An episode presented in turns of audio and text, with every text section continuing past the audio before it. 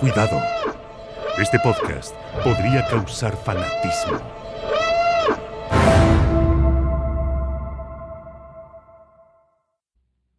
Somewhere in space, this may all be happening right now.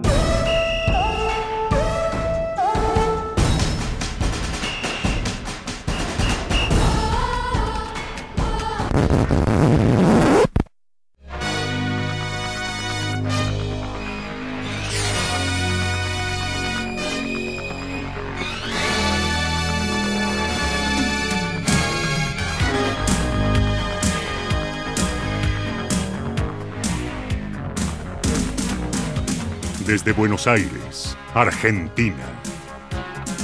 Star Wars con amigos. Charlas de otra galaxia.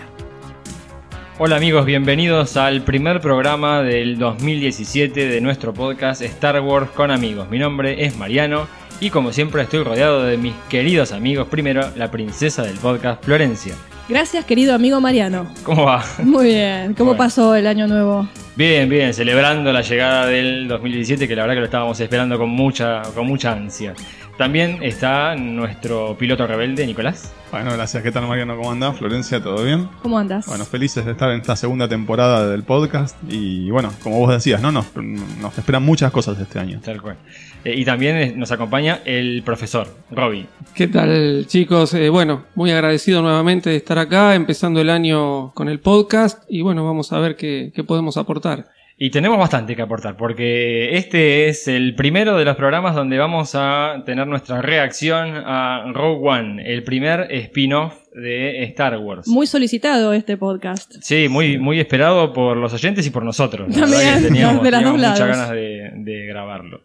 Bueno, empecemos eh, agradeciendo, porque la verdad que tuvimos una muy buena repercusión del último podcast que fue ese que hablamos de eh, un, fue un repaso de nuestra historia Y del Holiday y del Special, Holiday eh. Brillante.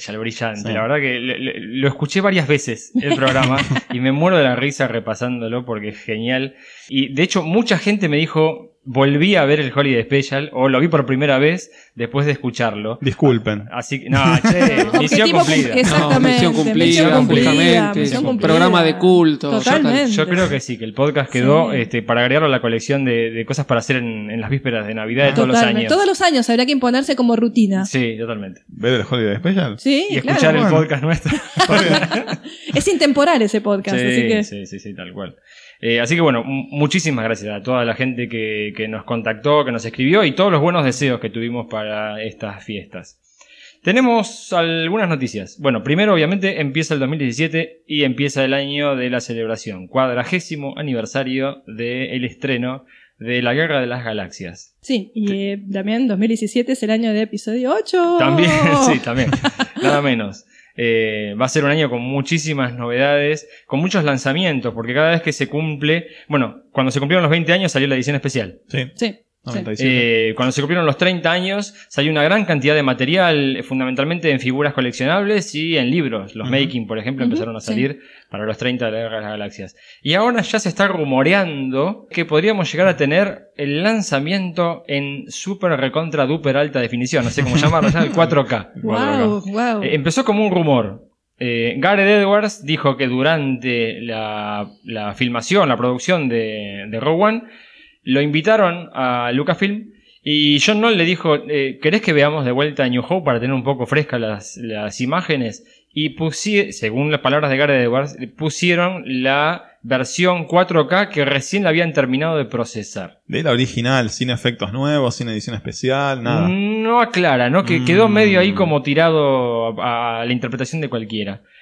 Varias personas empezaron a preguntar por internet o empezaron con los rumores y justamente hoy eh, el- un- una persona en Twitter le preguntó a Pablo Hidalgo, Pablo empezó con las evasivas características de él y terminó diciendo de que la versión 4K es cierto, existe, existe hace tiempo y es de la versión especial, Mm. la versión retocada por eh. George Lucas. Claro. Ah, bueno, Eh, no sé. Ojalá, Será, será la pero igual hay diferencias. ¿Será la edición Blu-ray o la edición especial? ojalá que sea una nueva edición especial eh, tocada ahora por Disney, que altere los cambios de Lucas, no sé. Bueno, la, la de especializada, una especie de Harmy, pero Claro. eh, en eh, 4K. No sé. Vamos a ver si es así que eh, el gran anuncio de este año, vinculado con la celebración de los 40 años de la Guerra de las Galaxias, tiene que ver con el lanzamiento en 4K.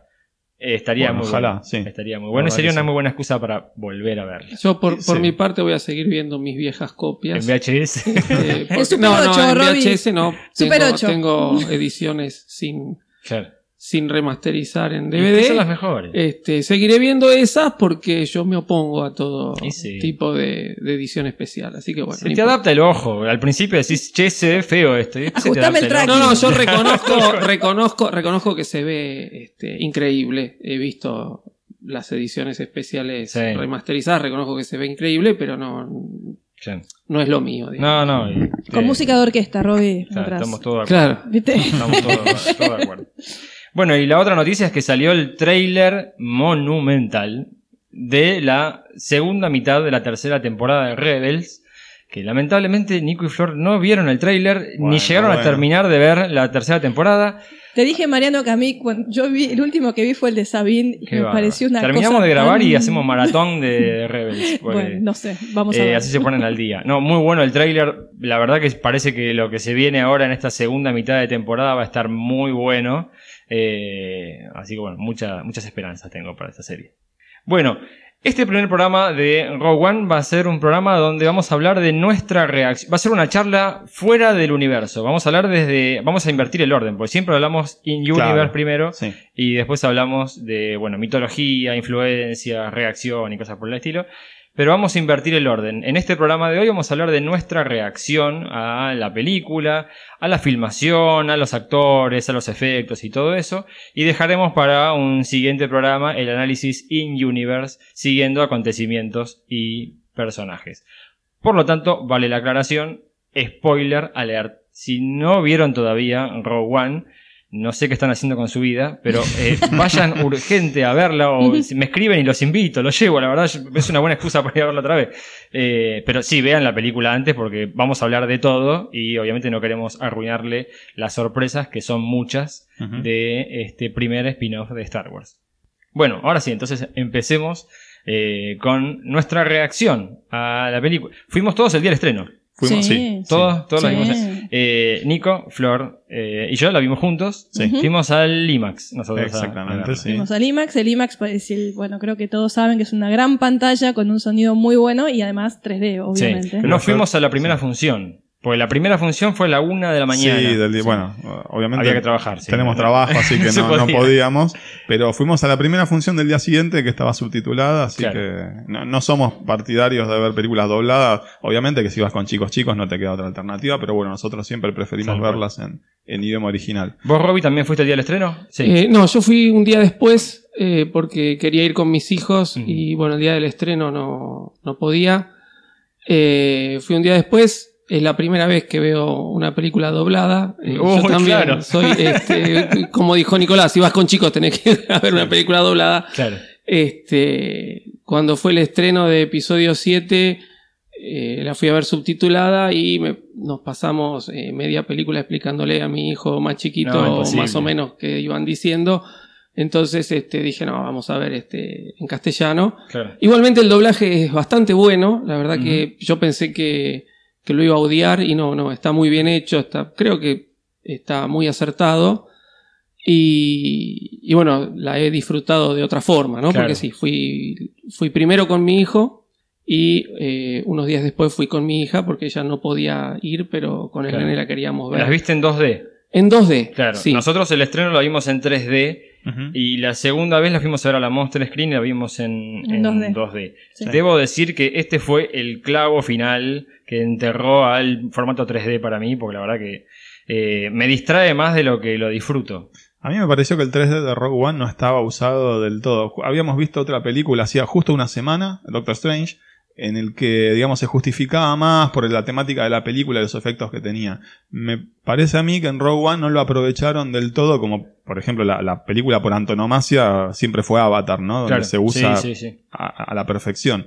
Eh, igual yo creo que para mí IMAX sigue siendo la mejor pantalla de, de América Latina por la definición y el tamaño. Eh, de América tiene. Latina, vamos. Seguro. La camiseta te sí, puse. sí, sí, no. Yo soy un defensor acérrimo de, de IMAX y bueno, y el sistema de sonido también me parece descomunal. Sí, sí, suena fantástico. De hecho, cuando fuimos a la Monster Screen, Sí. que la vimos con Dolby Atmos, yo dije, wow, vamos a ver Dolby Atmos. Ya la presentación de Atmos es increíble. Escuchás los sonidos por todos lados, parece que los tenés al lado, al- atrás. Y después en la película, En la no película pasó no lo nada. usaron, sí, es no lo usaron para nada. Me, me Eh, decepcionó un poco el sonido Claro. De ese cine. No, yo la verdad que disfruto muchísimo más el, el 2D. Me puedo relajar, puedo Mm. mirar mejor la película. El 3D me, quizá para una segunda o tercera vez. mm, Lo veo más como un plus.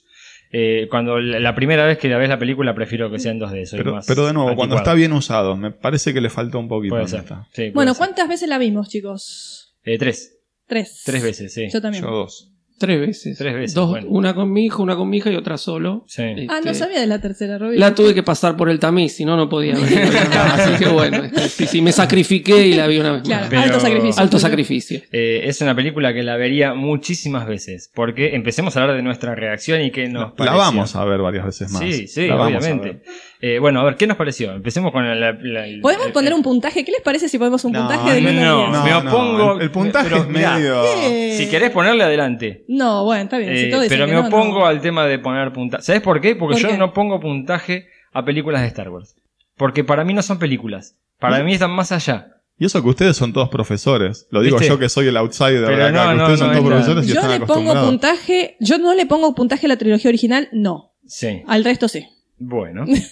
Eh, yo, eh, para mí Star Wars va más allá del cine. Si vos me preguntás cuál es mi película preferida y tendría que debatirme entre... Si siempre decís que es episodio 4, New No, Hope. no, de Star Wars. Ah, sí, claro. Pero es afuera de la categoría cine. Es una experiencia ultrasensorial, no sé cómo Cultural. Claro. Sí. Eh, si, si tengo que hablar de película a película, me debato entre 2001, Odisea del Espacio, Volver al Futuro y Terminator 1. Creo Cualquiera. que- cual- bueno, no. como película. Como Ciencia ficción, ¿verdad? digamos. Pero para mí Por Star Wars es otra cosa. Yo Y lo- está en otra categoría. está en Está otra off the categoría. charts, Bueno, sí. por eso te digo, yo no pongo nunca eh, número a la trilogía original. Porque eso es parte de. Bueno, es como si- ponerme si número a mi propia historia de vida. A Rogue One, dale tranquila. Yo no. Yo no. ¿Alguien más va a poner puntaje o soy la única que pone No, puntaje? yo no, yo prefiero. Yo no. acompaño, si querés, acompaño. Total, para poner puntaje. Bueno, está bien, sigamos, sigamos. Eh, bueno, ¿qué les pareció? ¿Cómo, cómo, no sé, la reacción cuando saliste? la primera vez que la vi, Sí. complicado. ¿En serio? Sí, mucho. Mirá, Sí. No, no, no fue. ¿no te convenció? No, Qué loco. no. Bien, pero no me convenció. La segunda vez que la vi me gustó un poco más. La tercera, igual. O sea, está bien. Llegué, llegué a la tercera vez y dije, bien. Ok, a ver. me gustó más que la primera. Ah, bien. A ver, Yo Nico. creo que en muchos aspectos es un producto inaugural. Ya sabemos, ¿no? Es, el primer, es el primer spin-off. Sí. Yo creo que es el, la primera, el primer ingreso de una película live action en el universo expandido de Star Wars. Bien. Ok, sí, sí, es cierto. Yo, Es la, yo tengo la impresión de que es universo expandido. Y hasta ahora no había ninguna película. Caravana del valor, Sí, por favor. Bueno, no, está bien. ¿Se, se considera película? Ya no te pregunto, ¿Cómo que? universo expandido. no, porque estaba pensando también en Clone Wars. Ese. Esos tres o cuatro episodios que estrenaban en el cine, que es una suerte de- también de universo expandido. Sí. Eh, así que sí, la película me gustó, sí, definitivamente. Eh, me pasó lo mismo que a Flor. El primer, la primera vez que la vi, estaba muy pendiente a ver que no me tiran la pata y encontrar algunas cosas que no me cerraron. Y ya después la segunda, capaz que la disfrutás un poco más, estás un poco más relajado. No estás tan pendiente. Nos pasó creo que incluso con episodio 7, que estábamos muy pendientes a ver de que no me tiran la gamba fuerte y después sí te Sí. relajas un poco más. Bien, o sea, tenemos por ahora, tuvieron dos miradas críticas Sí. de la película. Sí, sí, Sí, sí. sí, sí. Bueno, Robbie. Te De lo voy a me- definir con dos A palabras. ver. La gloria. Qué grande, La Robbie. gloria. Bien ahí, bien es ahí. impresionante. Eh, Yo fui muy relajado al cine. Eh, es cierto lo que dice Nicolás, cuando fue episodio 7 creo que fui eh, bastante tenso Sí. a verla porque no sabía con qué me iba a encontrar, porque tenía miedo de que no me gustara. Esta fui muy relajado, ya había visto cómo funcionaba la, la táctica de Disney, que respeta bastante eh, a los viejos fans, o por lo menos nos tiene en cuenta. Entonces fui muy relajado y me gustó. Yo digo, si de episodio 7 salí teniendo 7, 8 años, acá salí teniendo entre 10 o 12. Sí. que fue cuando me encontré, Buenísimo. cuando empecé a amar el cine bélico y este, me pareció eh, justamente una película que refleja y rescata con altura el viejo sentido del, del cine bélico, sobre todo de la Segunda Guerra Mundial. Buenísimo, genial. Eh, yo tengo tres frases que definen mi experiencia con, con One. La primera, te la dije, Flor, eh, apenas terminó la película, empezaron a pasar los títulos, eh, salté medio de la butaca y te dije, así se hace una precuela. Estamos de acuerdo, yo Sí, te dije, estamos- estoy de acuerdo. Hace una Yo precuela. Creo que estamos de acuerdo todos eso. en eso, Estamos sí. de acuerdo, sí, sí, sí. Eh, Y me gustó que dijeras precuela. Es que claramente Es una precuela, claramente sí, es una precuela. Totalmente, sí, sí, sí, sí. Pero Sí, sí. eh, se nota el trabajo que se tomaron Sí. de decir, esta película antecede a algo. Bueno. Tiene que respetar a ese algo. Vos decís atar cabos. Sí. O sea, respetar las cosas. Sí, totalmente. En eso Eh, estamos de acuerdo. Eso, hay un respeto muy grande por el fan, por no dejar ninguna cosa librada al azar y por respetar todas las cosas clásicas de Star Wars. Eso es Claro. impecable lo que han hecho. Eh, volvemos a lo mismo, no era necesaria, no es una película que fuera necesaria, así como tampoco eran necesarias las precuelas, porque si hay lo que es mágico de Star Wars es que cuando estás eh, mirando las películas entendés o te das cuenta de que hay toda una historia previa y que no hace falta que te la expliquen porque eh, está ahí para enriquecer. Eh, la verdad que yo no necesitaba que me dijeran cuál era la debilidad en la Estrella de la Muerte, no me hacía falta que me lo explicaran, pero ante la decisión de embarcarse a hacer eh, una precuela de la Guerra de las Galaxias, lo hicieron con todo el respeto por cada una de las cosas que ves en Rogue One tiene una justificación para llegar a los acontecimientos de la Guerra de las Galaxias. Por eso mi primera reacción fue así se hace una precuela. La segunda frase con la que la defino es eh, Rogue One es el mejor fan film de todos los tiempos. Sí, ¿Sí? sí. Coincidimos con eso. Bien, un fanfilm es una película hecha por un fanático. Eh, bueno, esta creo que es el fanfilm con mayor presupuesto Claro. y mejor Sí, llevado totalmente. adelante. sí. Se nota claramente que Gareth Edwards es un tremendo fanático Sí, sí, de sí. Star Wars. Y es la primera vez que pasa esto, porque con Abrams fueron un poco más a lo seguro. Dijeron, Sí. vamos a un, a un, eh, director de cine exitoso, que entiende la ciencia ficción moderna, que viene del riñón de lo que sería Spielberg, pero es un director de cine. Sí. Gareth Edwards es un fanático director de cine. Eh, por eso la segunda frase con la que lo defino. Y la tercera puede sonar un poco fuerte, pero bueno. Eh, yo creo que es la película de Star Wars con más huevos que se ha hecho hasta ahora. Digo por qué. A ver. Eh, es donde eh, se fueron al máximo en los límites. Eh, yo, para mí, Rogue One es la mezcla de El despertar de la fuerza y la amenaza fantasma. Mm. Y tembló la mesa. Sí, sí, totalmente. A ver, Sí. quiero escuchar eso. Eh, a ver, El despertar de la fuerza fue una película creada como un gran fanservice. ¿Sí? Una película donde Disney, Lucasfilm quería mostrar que se podía volver a la fuente, se podía volver al origen, respetar el formato original de la Guerra de las Galaxias, la forma de filmar y cosas por el estilo. Yo siento que Rogue One tiene eso.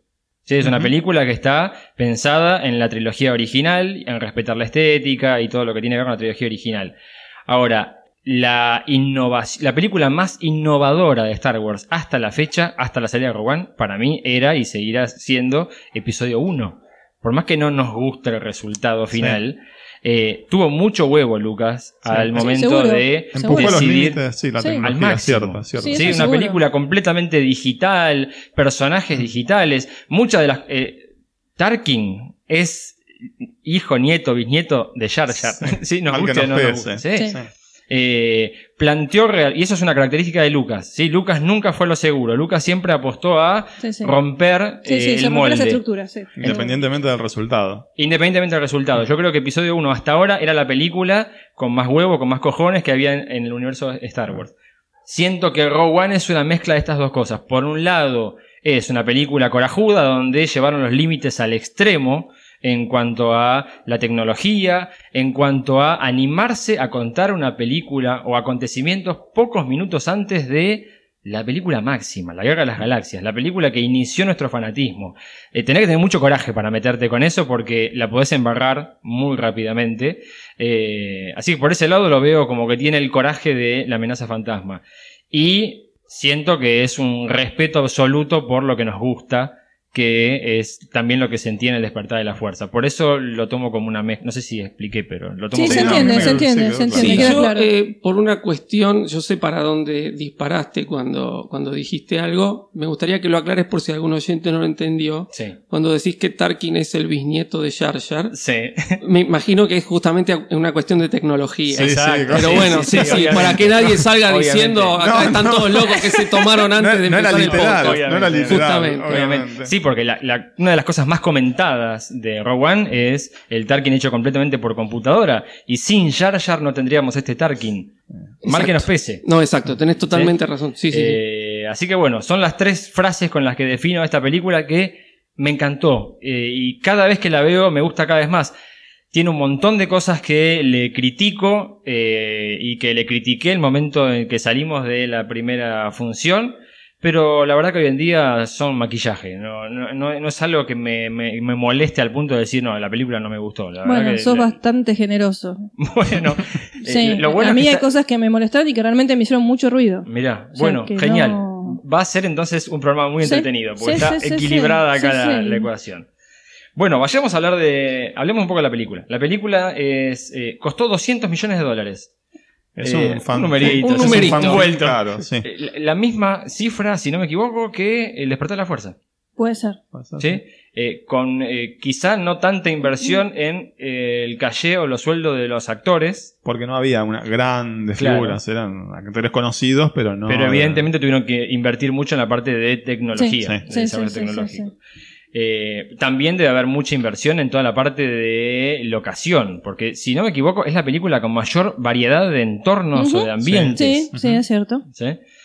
Eh, la recaudación hasta ahora va a 840 millones de dólares. Bueno, ya, Gran ya, sorpresa. ya, ya lo, lo fueron recuperando, Sí, digamos. todavía no llegamos a la mitad de lo que recaudó No. eh, el despertar de la fuerza, pero una gran sorpresa, la verdad que venían con pocas expectativas eh, respecto a la recaudación. recordemos que la acaban de estrenar en China, el segundo mercado Claro. más grande Claro, del mundo. claro. Así que este número va a seguir creciendo y Claro. probablemente Rogue One termine siendo la película que más ha recaudado en el 2016.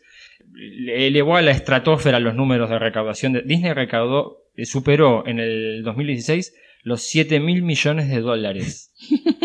Recordemos que pagó 4 mil por estar, 4 mil Sí, no, millones por ya, estar. Ya, por, ya, por-. Ganancia pura ya. No, sí, es, es demencial. Sí. Eh, pero bueno, probablemente tenga que ver con esto de, primero, la, la figura de Vader, que atrae muchísimo. Pero segundo, el boca en boca. Hay mucha gente que estoy viendo que empieza, che, me están hablando mucho de One, tendríamos que ir a verla. Mm. ¿Sí? Sí. Está pasando esto de que está teniendo muy buena repercusión. Bueno, Aparte, te encontrás con alguien y, y te preguntan, ¿y qué te pareció eh, Rogue One? Porque saben, la gente que nos conoce, que Claro. nuestro fanatismo, entonces uno le empieza a hablar. Y, y vos, vos qué te pareció? No, yo no la. ¿Cómo no la viste? Tenés que ir a verla ya. Sí. entonces, este, Convengamos- creo que el mismo fanatismo nuestro va llevando. Sí, también convengamos que la campaña publicitaria de Disney fue bastante Sí, fuerte, ¿eh? sí, ahora vamos a hablar del, del marketing que fue bastante interesante lo que, lo que han hecho. Bueno, dijimos, algunos nos gustó más, algunos nos gustó menos, pero ¿es Star Wars? ¿La vivieron como una película de Star Wars? Yo te repito lo de antes, es, es el universo expandido de Star Sí. Wars, sí. La- Pero no sentís que le faltó algo. Ah, El, el- el- el tema de que tenga crawl o no tenga crawl, el texto amarillo al principio. Eso, vos sabés que yo al principio estaba de acuerdo porque digo, bueno, esto es un spin-off, Sí. no son los episodios. Después dije, bueno, pero los videojuegos, Clone Wars, todo tiene un crawl text. Todo, hasta los Entonces, cómics. tal tiene. vez, ponele que le hubiesen cambiado un poquito la música como hacen con Clone Wars, que es una versión un poco más militarizada, digamos, de- del tema original de Star Wars. Eh, tal vez hubiese sido adecuado que tuviera un crawl, aunque la película, toda la película, es un fragmento del crawl de episodio 4. A mí no me hizo ruido Sí. ese, ese tema del crawl. No, que no, tenga el texto. No me molestó en lo más mínimo. Eh, yo coincido con Nicolás, es una película ambientada en el universo de Star Wars, pero yo no lo sentí tanto Star Wars. Debo confesar que había momentos que para mí no estaban en Star Wars. Mirá. Eh, Eh, para mí fue acertado que, que no- no, que no estuviera el crawl. Eh, para mí sí es Star Wars. Es Star Wars por el costado, si se quiere. No, no es, salvo los minutos finales, la trama principal, que está centrada en la familia Skywalker. Si nos muestran la parte más oscura, la parte que leíamos antes, que no la teníamos vista. Y es más, yo ha- haría una doble apuesta y me gustaría que todos los spin-off lo hagan sin el crawl. Claro. Eh, porque Es otra sí. cosa. Es Star. Wars, pero es Star Wars por el costado. Es algo que completa Pero sí, sí, yo creo que es acertado diferenciar. Esto es un spin-off. Claro. Los spin-offs son otra cosa. Sigue dentro del universo de Star Wars, pero nos alejamos de la trama central. Bien. No, yo hubiese puesto exactamente la misma presentación que todas las películas de Star Wars, pero que en vez de Star Wars diga Rowan. Pero después el scroll amarillo, la misma música de John Williams, no sé, yo lo tengo recontra internalizado. Sí. Fíjate O sea- la decisión narrativa también de poner el nombre de los sistemas a los que se desarrolla la acción. Me Eso estaba bien y, y es una es una cosa que le da identidad a los spin-offs. Sí, sí, sí, ese tipo. Bueno, tampoco hay el, el, el barrido de No hay barrido, No Sí. hay barrido. Es que sí. está hecha para esa manera, está hecho como dijimos antes, no es una película hecha en el formato de Star Wars. Ahora, en los primeros guiones estaba pensado que tuviera Kroll, que tuviera el texto amarillo. Sí, sí, y sí. a Gareth Edwards le dijeron en una reunión, creo que seis meses antes de empezar a filmar, le dijeron, eh, ¿sabes qué? No va. Y él dijo, eh, bueno, está bien. ¿Qué iba a ser? le, costó, Digamos le costó porque sí, él eh, lo tenía internalizado como que era parte de, de Star Wars. también. Bueno, convengamos que eh, la elección del director por parte de Disney también es eh, algo que ellos se aseguraron de tener una persona que hiciera lo que la producción dijera, ¿no? Sí. Porque Gareth Mm. Edwards es un director medianamente conocido, pero no tiene tanta eh, presencia o tanta importancia como Sí, director. era más maleable que otro. Era más maleable. Sí. Ha dirigido hasta ahora eh, películas comerciales y Claro. películas para televisión. O sea, no tiene mucha Sí. eh, trayectoria como director. Tal vez J.C. Abrams sí es una persona de más peso. Se les podía plantar Este, un se poco. le podía plantar un poco. Entonces Claro. dijeron, bueno, vamos a poner un buen director que además sea fanático, pero que sea manejable por la producción. Y bueno, creo que fue acertado. Eh, pero sí se nota mucho la mano de la producción de Disney. Pero Gareth Edwards, eh, cua- cuando lo plantearon como director, decía, bueno, a ver, ¿cuál es el currículum de este Yo- joven muchacho? Yo nosotros vimos una sola película que es Godzilla. Godzilla. Yo vi Godzilla y vi Monsters también. Bueno, son los dos largometrajes La- en cine que tiene. Después ha hecho algún documental y algún episodio para televisión. Pero La, no mucho la gran mayoría eh, eh, escandalizados decían, uy, no, Godzilla. A este Pero- tipo le están dando el Godzilla- primer spin-off. Esa versión de Godzilla no estaba tan mal, ¿eh? No, estoy, estoy de Eh, acuerdo. Con Bryan Cranston. Estoy de acuerdo. Tenía unas escenas de acción Pero interesantes. la mayoría de la gente se escandalizaba y decía, no, este tipo la va a embarrar, la va a embarrar. Después de Rogue One, yo creo que van a empezar a decir, denle otra a Gareth Edwards, que haga más películas. se va a convertir como en el, el- el- el símbolo máximo de director fanático, al menos hasta que veamos qué hace Ryan Johnson con eh, Con el episodio el episodio 8. Otro personaje que tiene que ver con la producción de la película es John Knoll. John Knoll es uno de los maestros de los efectos especiales, líder de ILM desde hace mucho tiempo. Participó en la producción de las precuelas.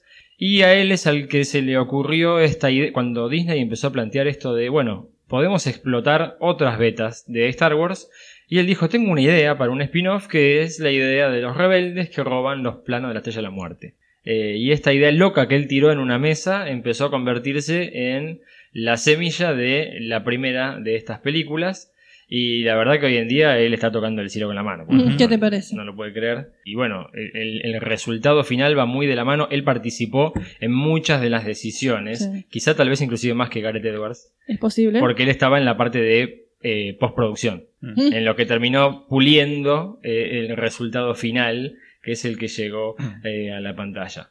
¿Qué les pareció la estética de, de la película? A mí me pareció impecable. Eh, digamos, eh, cumple a rajatabla con episodio 4. Y para mí eso es eh, fue fundamental como para ubicarte en el, en el universo de es Star que Wars. Me parece con- que está con- muy bien. tiene una, una coherencia estética muy importante. Sí, coincido. Para mí la estética es no solamente la parte de cómo se ve. Ahora, Robbie, si querés hablar un poco más de esa parte de se siente más como. Fue filmada en digital, pero se siente como fílmico la película.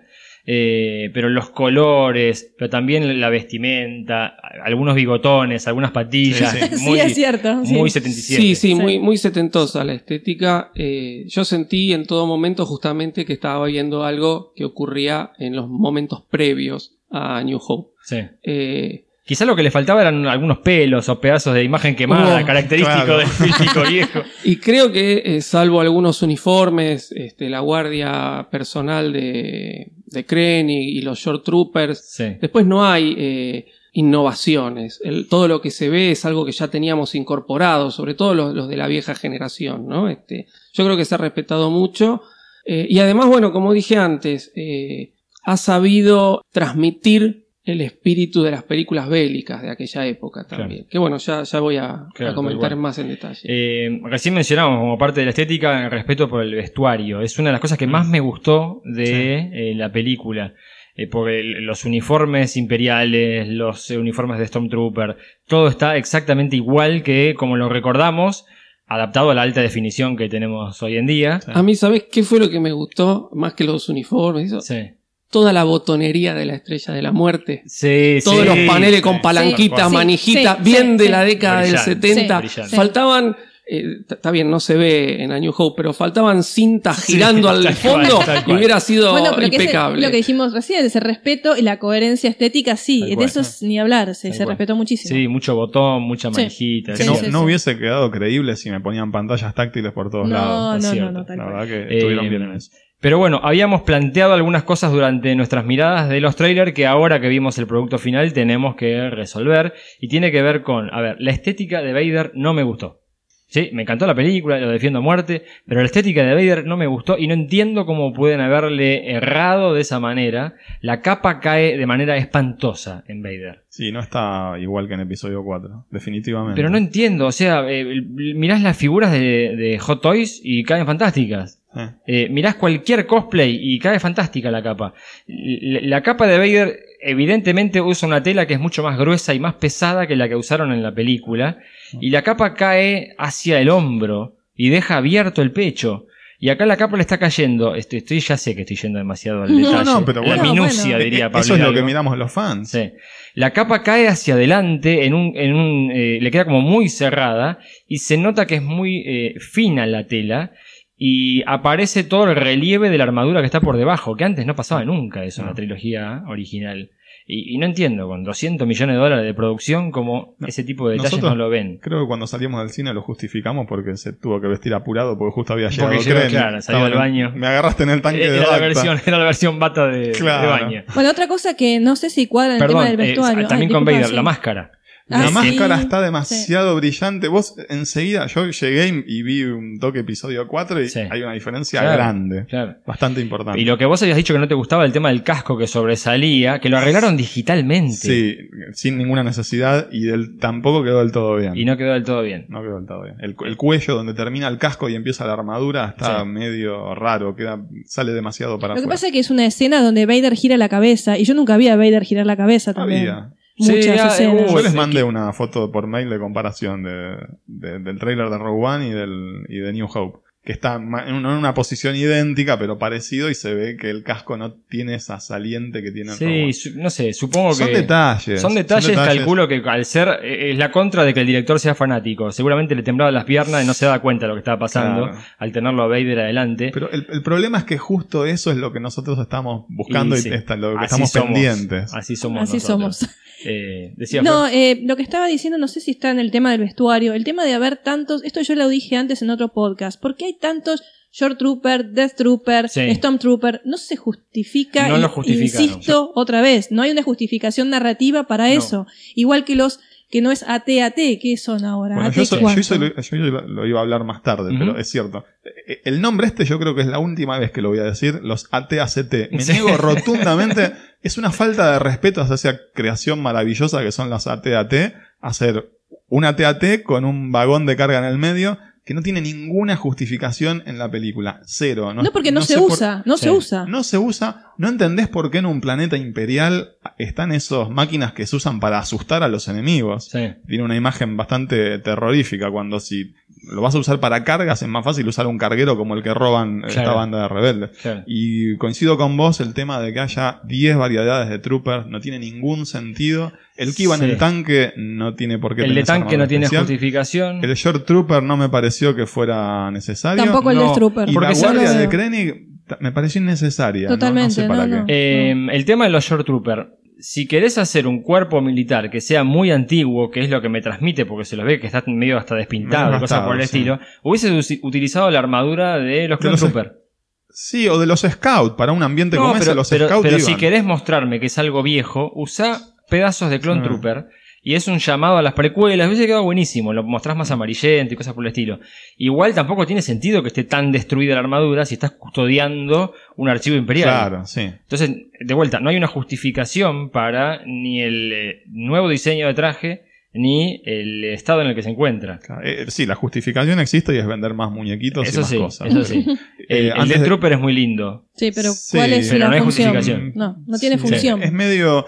Esa es, es la única armadura que me sacó un poco de la estética de episodio 4. Me parece demasiado futurista para esa, ese periodo de tiempo en el que se desarrolla Rogue One y episodio 4. Bien. Eh, antes de que me olvide, me encantó ver el trooper que iba custodiando a Jyn Erso todo lleno de hollín. Eso es gastado. buenísimo. Eso Es es la muy primera vez que veo un trooper Sí. en una película Sí. así. eh, Es buenísimo. Bien gastado. Bien Sí, gastado y bien sí, sucio sí. de que realmente estás haciendo algo, Sí, no estás eso- ahí parado eso- todo eso- el día. eso es Sí, desde los resuelto. Trooper de, de Claro. las galaxias que no los veíamos Sí, así en ese pero, estado. pero este estaba muy sucio y me Sí. gustó verlo bien sucio. Sí, sí, sí, tal cual. Eh, claramente la película fue planteada como una película de guerra y la filmación tiene elementos de película de guerra.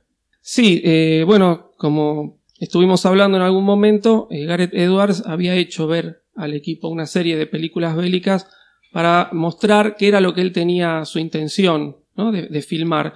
Y creo que bueno, ese espíritu de, la película bélica lo ha, lo ha sabido transmitir. La cámara en mano genera una, una inestabilidad eh, muy importante y hace que eh, la persona sienta esa, esa perturbación de estar en, en- en esa escena de acción o en esa escena bélica de, de- de mucha tensión. Una inmersión. Este, sí, Claro, sí, justamente sirve sí. para que el espectador se compenetre con, con la escena. Eh, mismo, bueno, el tema de, de la playa, que este, uno a veces lo asocia con el descanso, con las vacaciones, Claro. pero para, sobre todo para la cultura norteamericana y la cultura europea, tiene mucho que ver con la, con la guerra, ¿no? Sí. La, la invasión a Normandía, después tanto Francia como, como Estados Unidos en la guerra de Vietnam. Bueno, toda la, la parte final este, Sí. de la invasión a Scarif tiene mucho que Sí, ver es con la tremendo. de Es- Vietnam. eso- esos planos este, que se veía el, el bosque de palmeras, Sí. muy bueno. me-. Y bueno, algo que ya habíamos visto en este A New Hope, porque era George Lucas fue el que lo, el que lo hizo, también basándose en películas bélicas, el estar adentro del avión o el estar adentro de la nave en el momento del ataque, ver Claro. la cabina del piloto, Claro. ¿eh? que antes se veía muy de afuera y en la década del 60, mediados de los 60, las películas bélicas nos empezaron a mostrar el adentro de- de, lo que pasaba en los aviones, ¿no? Este, bueno, meternos en las cabinas de los pilotos hace también que uno se compenetre y viva esa escena de otra manera. ¿Y qué pensás de las locaciones? Las locaciones también, ¿no te hacen una- un eco con el tema de las guerras, de las películas bélicas? Mostrar locaciones diferentes. Sí. Por ejemplo, estamos en este lugar, ¿no? Como que me asocia mucho a película de guerra también. Sí, ¿no? sí, sobre todo, este, bueno, yo tengo, tengo varios nombres este, de películas que por lo menos a mí me ha parecido que, que han influenciado. Ha llegado el águila, Los doce del patíbulo, Nido de águilas. Este, son películas muy este, icónicas de, de la década del 50 y 60 y que yo creo que han influenciado, ya lo, lo vamos a comentar. Claro. Pero viste, el- el- las escenas eh, del lado del imperio, del lado militar, vos estás mirando desde la base. Eh, como en las películas viejas vos veías en, en- en el campamento, en el medio de la zona de combate. Nunca te llevaban a Londres y las decisiones que se tomaban en las capitales, o Coruscant en No, este no, caso. claro. Acá estás metido bien en el medio de la guerra Sí. civil la- que estaba empezando. En la trinchera. Claro. Está metido ahí. Claro, claro, tal cual. Eh, bueno, tenemos que hablar de los reshoots. ¿sí? Porque se habló mucho en la previa de los reshoots y cuánto habían cambiado. Se habló inclusive de hasta un 40, un 50% de la película que había sido vuelto a filmar. Una cosa que se decía es.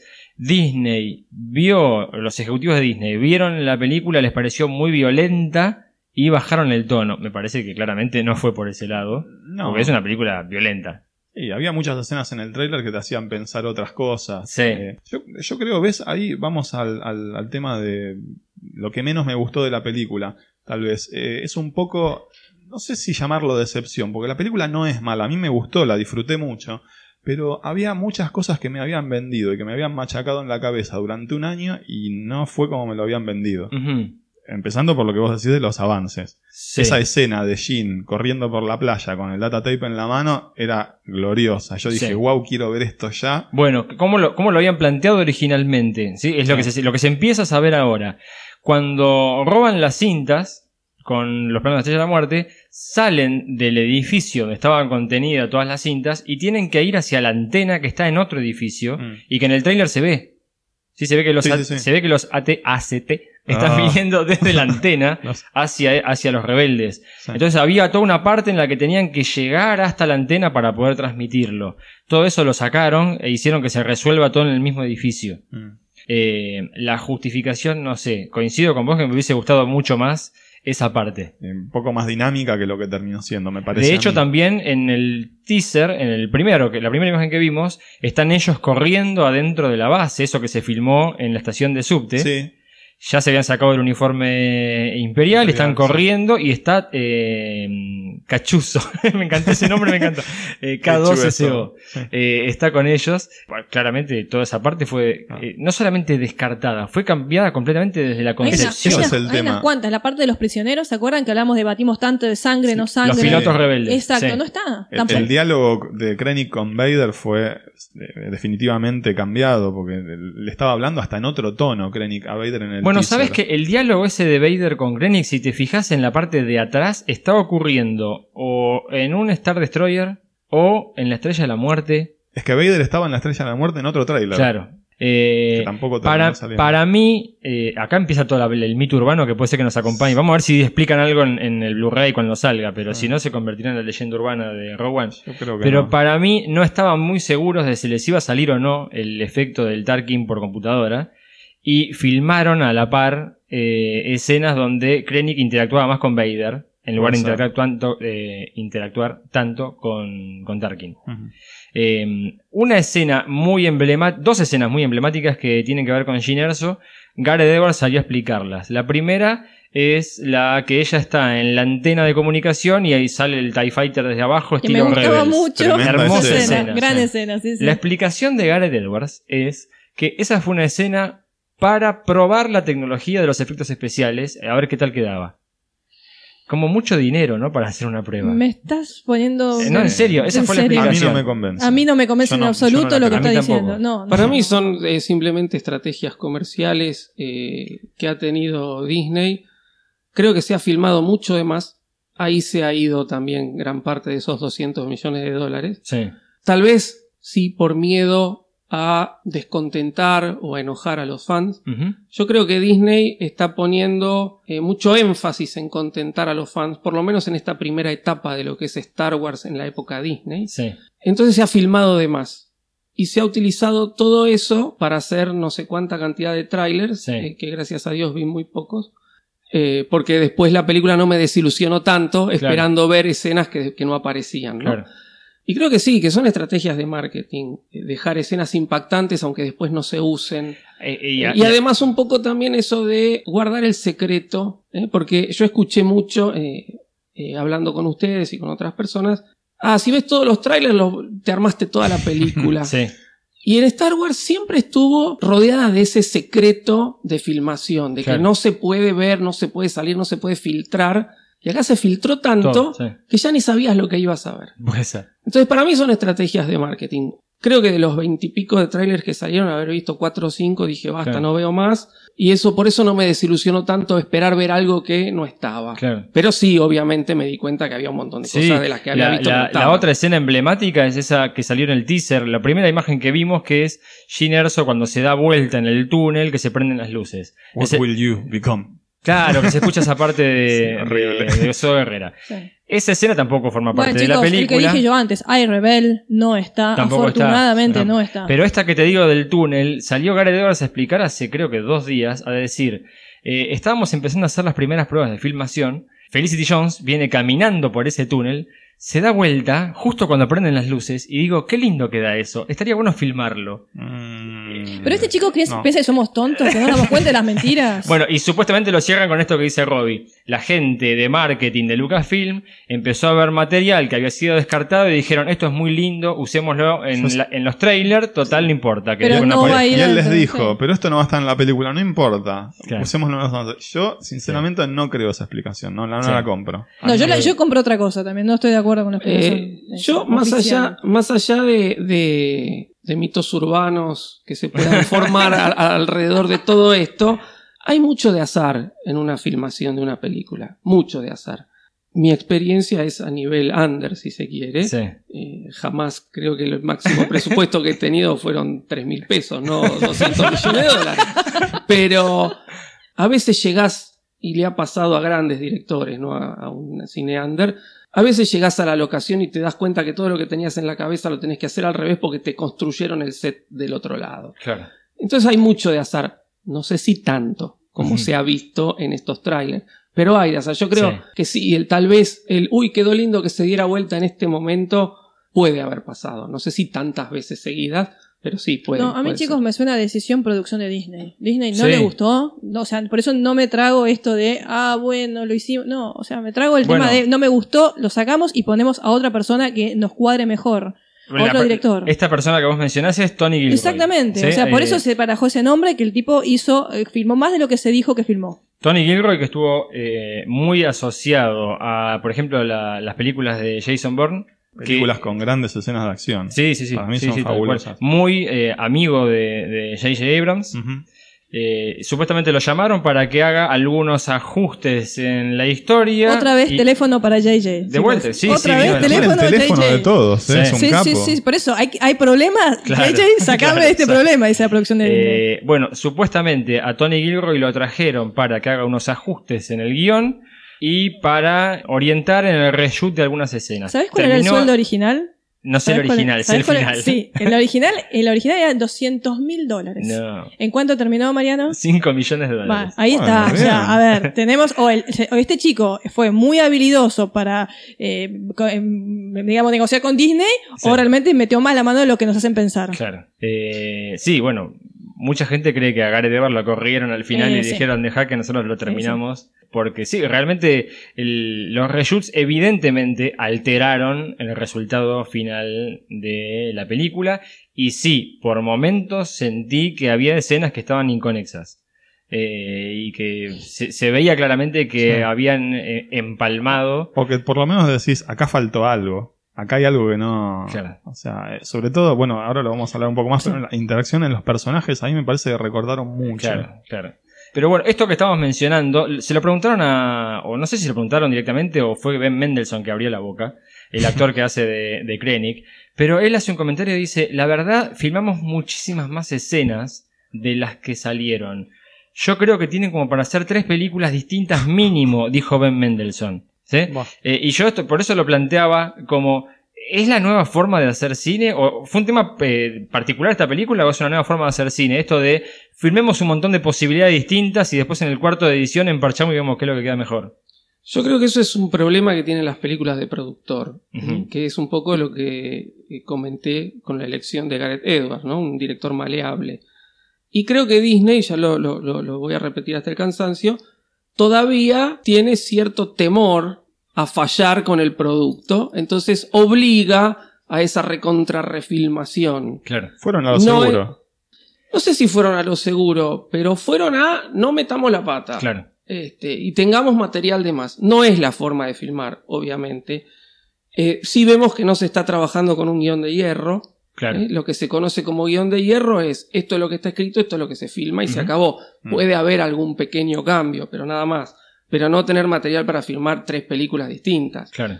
Yo creo que todavía hay ese cierto temor. Ahora, ¿les está funcionando? Y sí, les está Sí. funcionando. Si gastaron 200 millones y ya llevan recaudado 800, Bueno, chicos, les está una- funcionando hay, con creces. hay una audiencia cautiva que es in- in- Sí, pero innegable. obvio ¿eh? que le íbamos Por eso. No, ver, no sé cuán cautiva. Esperá, con, con episodio 2 y episodio 3, mucha gente se le reveló a Star Wars. No es que consumimos Bu- todo solo porque diga Star Wars. Bueno, pero había, creo que había buenos motivos. No, perdóname, episodio 2 y 3 la fuimos a ver el día del estreno. No, Sí, sí, ni hablar, pero no, yo no fui nunca más a verla. Y esta la vi Bueno. tres veces y si querés terminamos y vamos a verla de Sí, vuelta. O sea, bueno. eh, clara, claramente eh, no, no, no es que nos sentimos todos cautivos y compramos todo. No, pero estamos, venían somos de, muy críticos. venían de un episodio 7 que les había ido bien y Sí. tenían una audiencia cautiva. Sí, y que había gustado mucho. Puede Que había gustado mucho. Para mí, Igualmente, Sí. muchas reacciones existen de esto de comparar eh, Rogue One con el despertar de la fuerza. Sí, no me- a mí no me parece una decisión muy acertada porque son cosas totalmente distintas. Ambientadas en el mismo universo, pero completamente distintas. Bueno, eh, yo te lo dije una vez, Mariano, Rogue One, como dice Robbie, es una película de guerra, ¿sí? Película de guerra. Eh, personalmente, a mí las películas de bélicas nunca me gustaron. Siempre fue, eh, fui, fue un género que no me gustó en absoluto. Por eso creo que le tengo tanta negación por ahí a Rogue One como película de guerra. Yo te lo dije en su momento. Eh, el episodio 7 es otra cosa. es Star Wars, es ¿y Star Wars cuándo fue bélico? Bueno, ¿Star Wars es un bueno, cine bélico? Te, te podríamos Bueno, decir que. Bueno, No, bueno, pero no, género bueno, pero género bélico es un género cumple con No, los requisitos no, no, no bueno. es género bélico, no es ciencia ficción, no, claramente. Bueno, sí. entonces, yo creo que Star Wars, como dije siempre, es un cuento de hadas, es leyenda, es aventura. Esto, Rogue One, es cine bélico. Me remite, como dijo Robbie, a las películas Dos en el patíbulo, Apocalipsis Now, películas que en mi vida me gustaron, que nunca realmente comulgué con ninguna película de guerra. Por eso Claro. es que a mí me hace mucho ruido esta película como Star Wars. Claro. ¿sí? Porque es una película de guerra y yo Star Wars es otra cosa. Para mí Star Wars es cuento de hadas, es magia, es aventura. No es el Rogue One, no Bueno, por es... eso es un spin-off eh, y no es un episodio. por eso es que para mí, eh, sigo insistiendo. Sí, a vos no te terminó de no, gustar no me eso. terminó de Claro. cerrar por eso, porque es otro género, pero un bueno, género con el que en- no comulgo entonces, jamás. Entonces tal vez no tiene tanto que ver con la película en sí, sino con el formato de la película. no, que no te haya llegado. No, bueno. Un poco no, de todo. Un poco de todo. Yo quiero salvarlo de alguna Un poco de todo. Eh, bueno, el, el tema este del, del marketing que estábamos mencionando, del, del trailer, así pasamos a, a lo que es el argumento. Eh, tuvo, esta película tuvo un teaser, dos trailers y 23, hasta donde conté, 23 TV spots. ¿23 o 24? Puede ser que 24, yo ya la verdad que lo- lo- sin verlos los contaba. No. Una locura, la verdad que, bueno, además de eso, además de toda esa enorme cantidad de, de imágenes que nos bombardearon, las entrevistas que son típicas, pero además, Black Carpet, la alfombra negra, un evento especial en México para la prensa, creo que de Latinoamérica. Y estando Diego Luna tenían que Sí. hacer algo por el Red estilo. Carpet en Los Ángeles, ¿sí? Se armaron el X-Wing impresionante en, en Hollywood. Eh, y además de esto, una función especial para la prensa. Los invitaron al rancho Skywalker, Lucasfilm. Había, como dice Robbie, había mucho temor de parte Sí. de Lucasfilm. Sí, tenían miedo de que no funcionara y tenían que resaltar en todo el tiempo dónde se ubicaba la película, de qué se trataba y de demasiado, qué iba a ir. Sí. demasiado marketing. Nos pasamos, creo que el último mes pidiendo, por favor, Basta de Basta, spots. claro, basta de trailer, basta de spots, basta de spoilers en definitiva. Déjenme sorprenderme con la... Me sorprendieron igual, porque la verdad que Sí, hubo- lo que vi era sí. distinto a, a lo que mostraban. Pero sí, no, la verdad que eh, no, no compartimos para nada esta forma de vender las películas. Eh, fundamentalmente porque tiene que ver con esto de que las películas hoy en día duran poco en cartel y tienen que hacer mucha plata de golpe, tienen que meter la mayor cantidad de audiencias rápidamente y quizá por eso es esta, esta forma tan particular de hacer marketing. Igual yo creo que nunca jamás una película de Star Wars eh, va a tener ganancias. O sea, siempre van a tener ganancias. No, no me imagino una película en la que vos gastás más en la producción y después recaudas menos. Es imposible. Claro. Eh, Por más que sea un Sí, spin-off, no, no, por más que sean tres episodios de Clone Wars juntos, Tal es cual. imposible. Tal cual. Bueno, vayamos al argumento y empecemos con esta cosa que empezó en, las redes sociales, por todos lados, que, eh, debatiendo sobre me gustó más que The Force Awakens, que es, es válido, o es mejor que The Force Awakens. Eso es otra cosa, son cosas es- incomparables. Sí. O sea, es como crear una división inútil. Son todas películas de Star Wars, está bueno disfrutarlas todas. Esto lo, lo venimos diciendo siempre en nuestras redes, en Twitter, en Facebook, que está bueno disfrutarlo todo porque es parte de, de Star Wars. Y, y es una grieta eh, tonta porque son cosas incomparables. Ya dijimos, para mí, repito, son géneros totalmente distintos. Hablamos de que Rogue One es más película bélica, la otra más... eh, tiene una referencia más fuerte al tronco común, a lo que nosotros, lo que a mí siempre me ha gustado, que es la historia de cuento de hadas y la aventura y la magia, que es justamente lo que no tiene Rogue One, que son, o sea, es muy difícil comparar dos películas tan diferentes. Y otra vez, o sea, es muy feo crear una división entre los fans, me parece Y inútil, no tiene sentido. sin sentido y no, no, no va a ningún lado, más que crear discordia. Mm. Porque vos podés preguntar cuál te gustó más. Si, Seguro. si a mí Sí, me apurás y me preguntás, a mí me gustó más episodio 7, sí. Mm. Pero yo no digo que sea mejor o peor Claro. o que sea una mala película. La recontra disfruté de Rogue One. Sí, totalmente, de pero acuerdo. no, no responde Pero son a la diferentes, historia. son claro, diferentes es, es cosas. otro- es otra historia, sí. Sí, bueno, yo me voy a poner en la vereda de enfrente. Yo soy uno de los que le gustó más Rogue One que episodio 7. Pero, por una cuestión que lo habíamos hablado hace, hace un rato, episodio 7 a mí me parece que es el primer acto de un todo Claro, que me falta ver. claro. Es decir, Seguramente, seguro. yo, Sí. y lo voy a repetir hasta el cansancio, salí de ver episodio 7 y tenía otra vez 7, 8 años, la disfruté muchísimo, me encantó. Pero Rogue One es una película autoconclusiva. Sí, Es decir, totalmente. empieza y termina, eh, sí, y después te lo voy a justificar.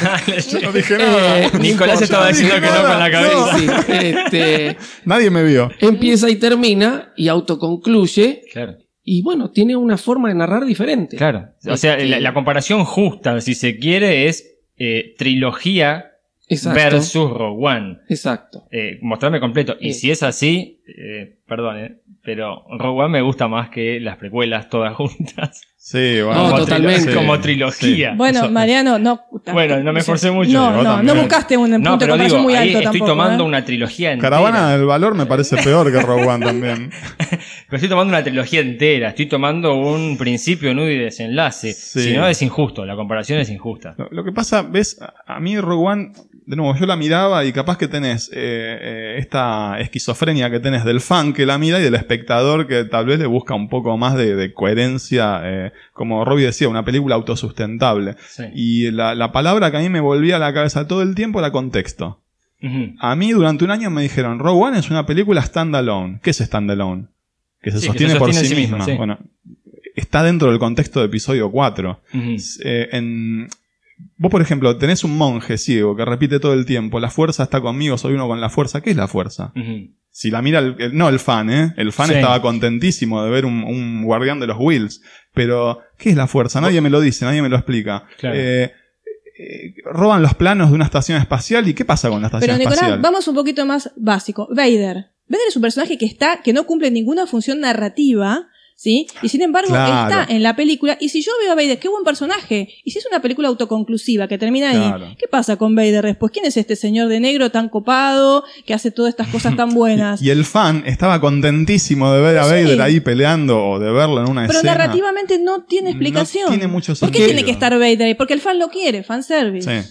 Vader es un plus. Y es cierto que la película está dentro del contexto de episodio 4. Es cierto, pero ya eso todos lo sabíamos. Es decir, hay un montón de cosas que no se tienen que explicar porque ya las sabemos de antes. Pero cuando te dicen standalone, yo esperaba otra cosa. Eh, pero narrativamente la película es autoconclusiva. Nosotros hemos hablado en otros eh, podcasts sobre la estructura en tres actos de una Sí. película o de una narración.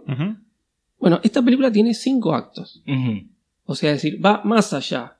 Es decir, a medida que la narrativa va evolucionando, a los tres actos clásicos se le agregan dos actos, un prólogo y un epílogo. ¿Qué es lo que tiene esta película? ¿Y qué es lo que hace un pequeño plus para el fan? Más allá de explicaciones internas que no hay, que todos conocemos, porque ya las venimos viendo de este, películas anteriores. Pero eso es algo que forma parte de- del sistema cinematográfico en general. Es decir, yo no voy a ir a ver eh, una película, a mí Marvel no me gusta, eh, pero que yo no voy a ir a ver la última película de Wolverine si antes no vi todo lo anterior, porque no voy a entender nada, porque Claro. obviamente va a haber un montón de cosas que saben los fans de Marvel, no Sí, yo que claro. no lo vi nunca. Pero esas películas no te las venden como standalone.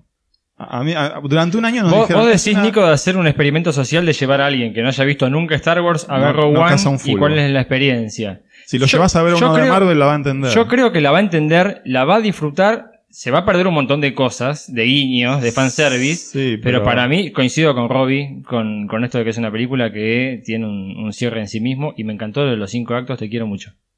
Ya lo, vamos a hablar. Me No sé si entraremos en esto, ahora, ahora, pero lo ahora, vamos a ahora- hablar. ahora vamos. Eh, ¿Cuál es mi visión respecto a esta cosa de comparar eh, de Force Awakens? Y acá, eh, Robbie, corregime si estoy delirando demasiado, pero eh, voy a retroceder al teatro griego. A ver. No, dale. a ver, la- la- el teatro del cual surge después el cine tiene esta cosa de que lo que me transmite me impacta desde lo intelectual o desde lo emocional, ¿sí? Son actores que están representando algo en un escenario, yo me tengo que creer el lugar, el, el tiempo, la época, lo que fuera, pero a mí la obra de teatro me llega desde lo intelectual y me llega de lo emocional. Sí, las poe- vamos a catarsis. Ars poética de Aristóteles, sí. Bien. Cuando Lucas, porque Lucas es uno de los pioneros de esto de empezar a inventar ambientes o entornos fantásticos que van mucho más allá de lo que uno puede llegar a conocer, eh, empieza a incorporar los efectos especiales. Y entonces las películas empiezan a llegarme no solamente desde lo intelectual y desde lo emocional, sino también desde lo sensorial. Sí, de lo visual, sí. ¿Sí? Visual, auditivo, Sí, como sí, quieras, tal pero si es lo sensorial. Eh, cuando tenés películas que equilibran a la perfección ambas cosas, tenés joyitas del cine como. La Guerra de las Galaxias Sí. o Matrix, Ponele, la sí. primera. Sí, tal cual. ¿sí? Eh, el cine últimamente, lamentablemente, se ha ido hacia lo sensorial. Sí. Sí. Sí. Esta cosa de que es un bombardeo de imágenes que no tienen sentido. Sí. Sí. ¿sí? Que las hacen porque las pueden hacer, no porque Eh, cumplan un, algo en la historia. Miralo Avatar, mirá Avatar, por ejemplo. Un Yo tengo un ejemplo de Avatar. No, Avatar, sí. Avatar, para mí, el argumento de Avatar es el res- refrito más Puede grande ser, del universo. Puede ser, pero tenés ejemplos más, este, no sé, las de Transformers, Sí. Sí, no. algunas de las de Marvel. No, yo me refiero a Avatar porque es el de inauguración del 3D. Sí, O sea, es el 3D por el 3D. puede ser, pero, Sí, pero, yo- hay, pero hay pero- algunas que tenés un poco más donde eh, es solo lo sensorial. Sí. Es sentate, dos horas te voy a bombardear con imágenes. Bueno, Transformers es un excelente ejemplo. Claro. O sea, completamente vacía. el día de la independencia, la 2 especialmente. bueno, Bueno, la 2. Pero sí, tenés películas que se han volcado más por el lado de eh, llegarte desde lo sensorial y no llegarte tanto, o a veces nada, desde lo intelectual o lo emocional. Episodio 7 es una película que fue planteada desde te voy a llegar desde lo intelectual, te voy a llegar desde lo emocional, porque hay una mitología que la charlamos en nuestro segundo programa, hay un- una construcción de un villano en lugar de una construcción de un héroe, hay un montón de cosas que están ocultas, que están detrás, y que es ese mensaje que te llega tan bien a vos, Florencia, ese que te guste tanto, ese componente de cuento de hadas de Star Wars.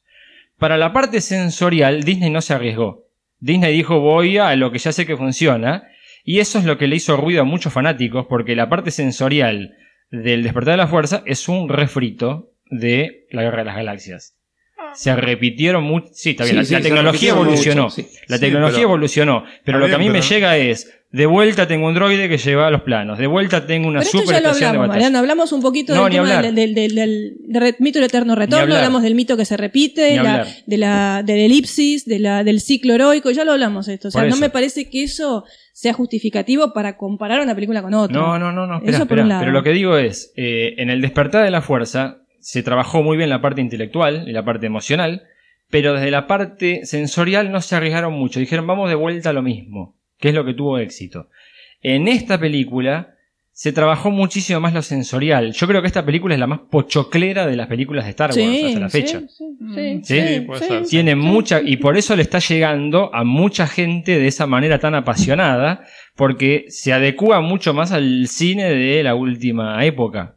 Sí, porque tiene mucha cosa emocional. Sí, sí, sí. Bueno, yo te lo puedo decir de otra manera, desde la narrativa, y esto vamos a ver si coincidimos. Yo veo dos narrativas distintas en The Force Awakens y en eh, Rogue One. Primero, tenemos una trama donde está basada en los personajes, donde los personajes tienen dinámicas, son personajes que se desarrollan, tienen dinámicas, cumplen dinámicas y llevan adelante una trama. Que ese es el caso, me parece, de toda la trilogía original y del episodio 7 también. Personajes elaborados que tienen una di- dinámica entre ellos que llevan adelante la trama. Después tenemos lo que yo veo en Rogue One, una trama que se impone al personaje, donde el personaje es parte como un peón de ajedrez de una trama que lo supera, Claro. donde la trama va llevando al personaje. Sí, ¿Se entiende? se entiende. Eh, que yo no lo veo en las películas originales y en el episodio 7, donde son los personajes, lo importante es la dinámica que se genera entre los personajes. pero estaba planteado de esa manera desde un principio. Por eso acá los personajes no están tan trabajados como en los episodios. Por lo menos. Bueno, no tienen tiempo tampoco para trabajarlo. Es una, es como dice Robbie, es Pero una eso, no justifica, pero eso no me justifica que no me elabores un personaje. Hay un montón de cuestiones que yo quisiera hablar justamente que tienen que ver con el tema este de la construcción de un personaje. Primero voy a volver con lo que dije originalmente hace unos eh, podcasts atrás. El tema de la variedad étnica que hay en los personajes, que yo dije en su momento, me gustaría que me lo justifiquen narrativamente Es en la película. Doy fe que dijiste eso. Yo dije eso y a mí no me lo justificaron. A mí tampoco. Bien, Mm. primer punto. Sí. Eh, segundo punto, cuando hablo de dinámica de personajes y construcción de personajes, me refiero a personajes como, voy a empezar por el primero, el principal, Jin Erso. Ujú. Bien, Eh, hay un cambio muy repentino, que para mí no hay nada que justifique ese cambio repentino. Para, para, para. Reshoot alert. Bueno, Sí, eh, a sí, ver, sí. primero, tenemos una persona que está fuera de la ley, una persona que es rebelde, que tiene problemas con el imperio, que incluso se posiciona con la rebelión como una rebelde. Sí. De hecho, me lo habían mostrado así en los... El en los- Rebel famoso. sí, Exacto, que a mí me parecía tan cheesy. es rebelde eso. hasta con los rebeldes. Claro, Exactamente. claro. Bien, de pronto tenemos una especie de líder, ¿no? Una, una líder carismática, una líder optimista, una persona que quiere salvar el día, ¿sí? De hecho, ya me lo muestran en el momento que salva a esa niña. ¿Se acuerdan cuando salva a una Sí, nena? se renota que es un reshoot eso. Bueno. Muy forzado. Sí, Bueno, forzadísimo. ¿por qué me querés mostrar que es capaz de salvar a una niña? ¿Para mostrarme que es capaz de hacer un sacrificio mayor después? Ujú. Sí, coincido, tirado, tiradísimo de es los pelos. inconsistente, esa es la palabra que yo tengo. Es inconsistente porque es una escena que no justifica nada, está Nada. gratuitamente y otra vez no me hace al, eh, al desarrollo del personaje. Pero Sí. tengo la impresión de que es porque le quisieron imprimir a este personaje el, el que a mí, en, en mi opinión, es el único arco que hay en toda la película. Me parece que el de Jean es el único personaje que tiene un arco. El resto Sí. está un poco... des- Incluso Cassian Andor un poquitito. Es, Un es menor incluso que el arco de Han Solo en episodio 4. Totalmente, sí, sí, Sí. Bueno, pero continuemos con Gin Erso. Sí. No solamente me refiero a esto que, que dijimos que es inconsistente, porque bueno, no tienen por qué hacer ese shoot de la niña que va a salvar a una nena, no sé. Primero, ella empieza odiando al padre. O sea, Sí. ella dice, me gustaría pensar que está Ah, es muerto. cierto, es verdad. De pronto hay un amor fraternal verdad. incondicional hacia el padre. Lo ve que- ahí en el holograma. Sí, es como que se le caen las lágrimas. cuando- No entiendo. O sea, no me justifica el por qué vos de pronto cambiás tu dinámica y de pronto sos, no sé, una persona que amás a tu padre. No sé, estuvo años separada del padre. De hecho, los rebeldes le preguntan, prefiero pensar que está muerto. Y de pronto se transforma Bueno, en... lo- te lo puedo no sé. justificar desde el lado del adoctrinamiento de Soy Herrera, que le dijo, este, sería un peligro que se enteraran que sos la hija de Gailen Erso. De hecho, ella tiene una identidad distinta. Hmm. ¿sí? cuando la están rescatando. Quizá es parte de lo que le quedó. o Ella está, eh, inclusive está enojada con Sol Guerrera porque la abandonó muy joven. Sí, sí, sí, y él sí, le sí. dice, estaban empezando a darse cuenta, los de mi banda de rebeldes, que estabas emparentada con un oficial imperial o con un técnico imperial y podía llegar a ponerte en riesgo, por eso decidí abandonarte. Entonces, quizá yo te lo puedo llegar a justificar eso por el lado de eh, ella había asumido esta negación de la figura paterna porque no quería saber más nada con, con él. Pero ¿qué es lo que le dispara ese amor fraternal? El, el holograma. La imagen del Le- padre. Y eso es un, El- un el- elemento fuerte como para disparar un amor fraternal dormido o adormecido o muerto. Pues no sé, tendría que juzgarla psicológicamente a, a Jyn Erso, pero lo, lo que le transmite el padre en el video es que él eh, se sacrificó por ella y se sacrificó por la galaxia. Sí, ponele. Ponele. Eh, sí, no sé, ¿quieren decir algo más, chicos? Perfecto, con este, este personaje. ¿Qué les pareció a ustedes, No, no, eh, yo creo que el- la figura del padre es- es muy importante Sí. en el sentido de que, bueno, es el padre, alguien a quien ella eh, pretendía creer que estaba muerto y de repente se entera que no solo no está muerto, sino que además es un rehén, no la abandonó porque quiso, no es un tipo que un día dijo, bueno, me voy a laburar con el imperio. Claro. este, es un rehén y que a pesar de ser rehén se jugó poniendo una falla en Sí, eh, porque la él dice- estrella de la muerte. inclusive- Pero dice- ¿de qué momento ella es una rebelde que se asume con la causa rebelde? No, es que yo creo que eso es un prejuicio que todos tenemos de haber visto los trailers. Puede Para mí ser. ella no está, eh, en esta película no está construida con esa rebelde que se, rebelde sin causa contra Sí, todo. sí, es lo que hablamos antes. Sí, bueno, entonces ahí hay una falla importante con respecto a un teaser o los reshoots que Eh, hablamos bueno, antes. totalmente, totalmente. Hay una Yo estoy incoherencia, totalmente de hay acuerdo. una Sí, incoherencia. sí. Yo creo, como lo, lo dije antes, para mí el tema de 25 tráiler o teaser o qué sé yo, eh, fue una estrategia de Bueno. marketing que tendió a inclusive mantener un cierto secreto sobre lo que iba a ser la trama original de la película. Bueno, pero Y la, no me las- parece que lo que se vio en los Sí. trailers sea el personaje de Jean en, en la película final. pero la salvación de esta niña, de esta nena, a mí no me queda claro igual también. Claro, si la analizamos desde lo que se ve en la película, es cierto esto que plantea Nico, le quisieron dar un cierto arco heroico, para mi gusto tirado de los pelos, e innecesario. Se- además se lo Es- nota apresurado. Entonces Ah, sí. vos, claro, el, el tema de los trailers que menciona Robbie, lo, vos lo pensás después de ver que es un poco torpe el arco que tiene Jin en la película. Entonces vos agarrás el trailer y decís, ah, pero en el trailer me mostraban otra cosa y tal vez la actitud que tenía Jin frente a la rebelión y frente a su padre y frente a su guerrera era otra. Sí. Para mí el error vino de esto de querer crear una heroína en Ginerso. Para mí no debería haber héroes en esta película, sí debería haber actos heroicos. Pero Otra no- vez volvemos al tema de la que, que es más importante, la trama o el personaje, o si funcionan como un todo armónico. Claro, ¿no? sí. Eh, ¿Pasamos al otro, les parece? Ya Dale, que estamos al- con los al- algo personajes. más para... Eh, no, no, yo lo que quiero aclarar es que los personajes no tienen arco porque no son héroes, eh, son Claro. parias. Pero ¿no te Eh, parece esto que dice Flor que, No, yo creo que sí, es probable, le han querido imprimir algo. eh, a mí no me parece mal que rescate a la nena, es... eh, y las arengas que da después en Yavin 4 en la base, se convierte ella En una líder carismática. Sí, el- yo el problema que le veo, el problema que le veo, y es eh, el problema Disney o la estrategia Disney, tanto, eh, y capaz ahora me tiran con algo, pero bueno, tanto Jyn Erso como Rey Sí. son clones de Leia. Eh, ¿eh? El, sí. el mostrar esa mujer independiente, arrojada, que no necesita del hombre, que, que para lo... Y, Mm, es sí. decir, en Rey se ve mejor se ve mejor en Rey. Ese es el porque hay toda una evolución que Sí. vamos a completar de ver en dos películas que faltan. Sí, pero sin embargo, en Rey está En ya Jin- desde el primer capítulo, desde el episodio 7 ya lo tenés el arco heroico. Igual que en el, en el episodio 4 ya tenés un arco Claro, heroico armado de los tres sí. personajes. Entonces, Nicolás dijo, y muy acertadamente, que no es cuestión de que es solamente una película y por lo tanto no necesito desarrollar un arco heroico. Existe una... Claro, no, lo que pasa es que Mariano dijo que no alcanza una película para desarrollar el personaje. A mí me parece que sí alcanza y que eso responde a una impericia. Sí, del pero guion o cuando, del cuando director. tienes un personaje solo. Cuando No. trabajas No, un personaje si tenés el grupal, episodio se- 4, En el episodio eh, cuatro el sí. episodio Episodio 4 tenés tres personajes. y los, Acá dos- tenés, los tres tenés tienen un arco siete heroico. Y personajes. los tres Ah, tienen un bueno. arco heroico. No, no, acá tenés siete personajes que cada uno conforma, cada uno conforma un aspecto Exacto. de un personaje múltiple, coincidiendo con todas las películas bélicas de múltiples personajes. Totalmente de acuerdo, pero coincido en ese caso con Flor que es innecesario imprimirle un toque heroico a Jyn Erso cuando en realidad el héroe es el grupo.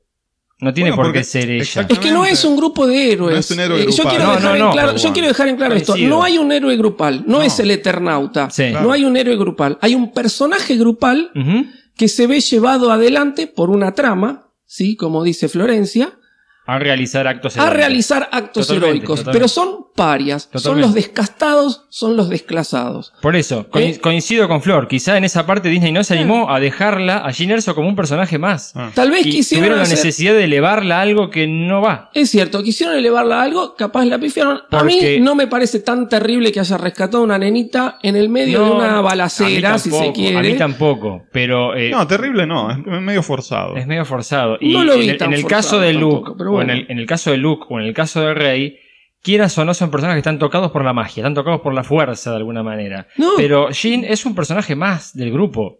Entonces no había necesidad de elevarla a una categoría heroica cuando no es el sentido de la película. Es que para mí no está elevada a una categoría. Para mí se le quiere heroica. dar una pátina Para mí heroica. quisieron hacerlo. dar- Y no le les dio el tiempo. un- se le quiere dar un aspecto un poco superior al resto del grupo, por una cuestión obvia, es la protagonista. De hecho, todo lo que es el prólogo de, de la historia es la presentación de Jean chiquita. Sí. Eh, entonces se la quiere elevar un poco más que el grupo y se le hace, bueno, dos o tres pavadas que haga en el medio para mostrar que es un poco mejor. Pero Sí. nada más, no me parece tampoco ni tan terrible, ni, ni tan este, Forzado. criticable, ni forzado. Es decir, justamente cumple con los... eh, con las premisas del género bélico. Claro. ¿eh? De películas de múltiples personajes que tienen que llegar a un lugar, hacer algo y este, obviamente eso va a estar signado por la tragedia. Por eso tampoco me sorprendió ni me pareció tan terrible que se murieran No, por supuesto. todos los Pero personajes eso que decís está bueno para mostrar que es tan diferente, es tan diferente Rogue One del resto, que hasta en el- incluso en el tratamiento de personajes se diferencia. Entonces, Sí, está sí, bueno, totalmente, Está bueno mostrar eso. Hasta sí. que incluso en el tratamiento de personajes eh, continúa el género bélico que mencionamos antes. ¿Te hizo recordar Robbie Jyn Erso algún personaje clásico de cine bélico?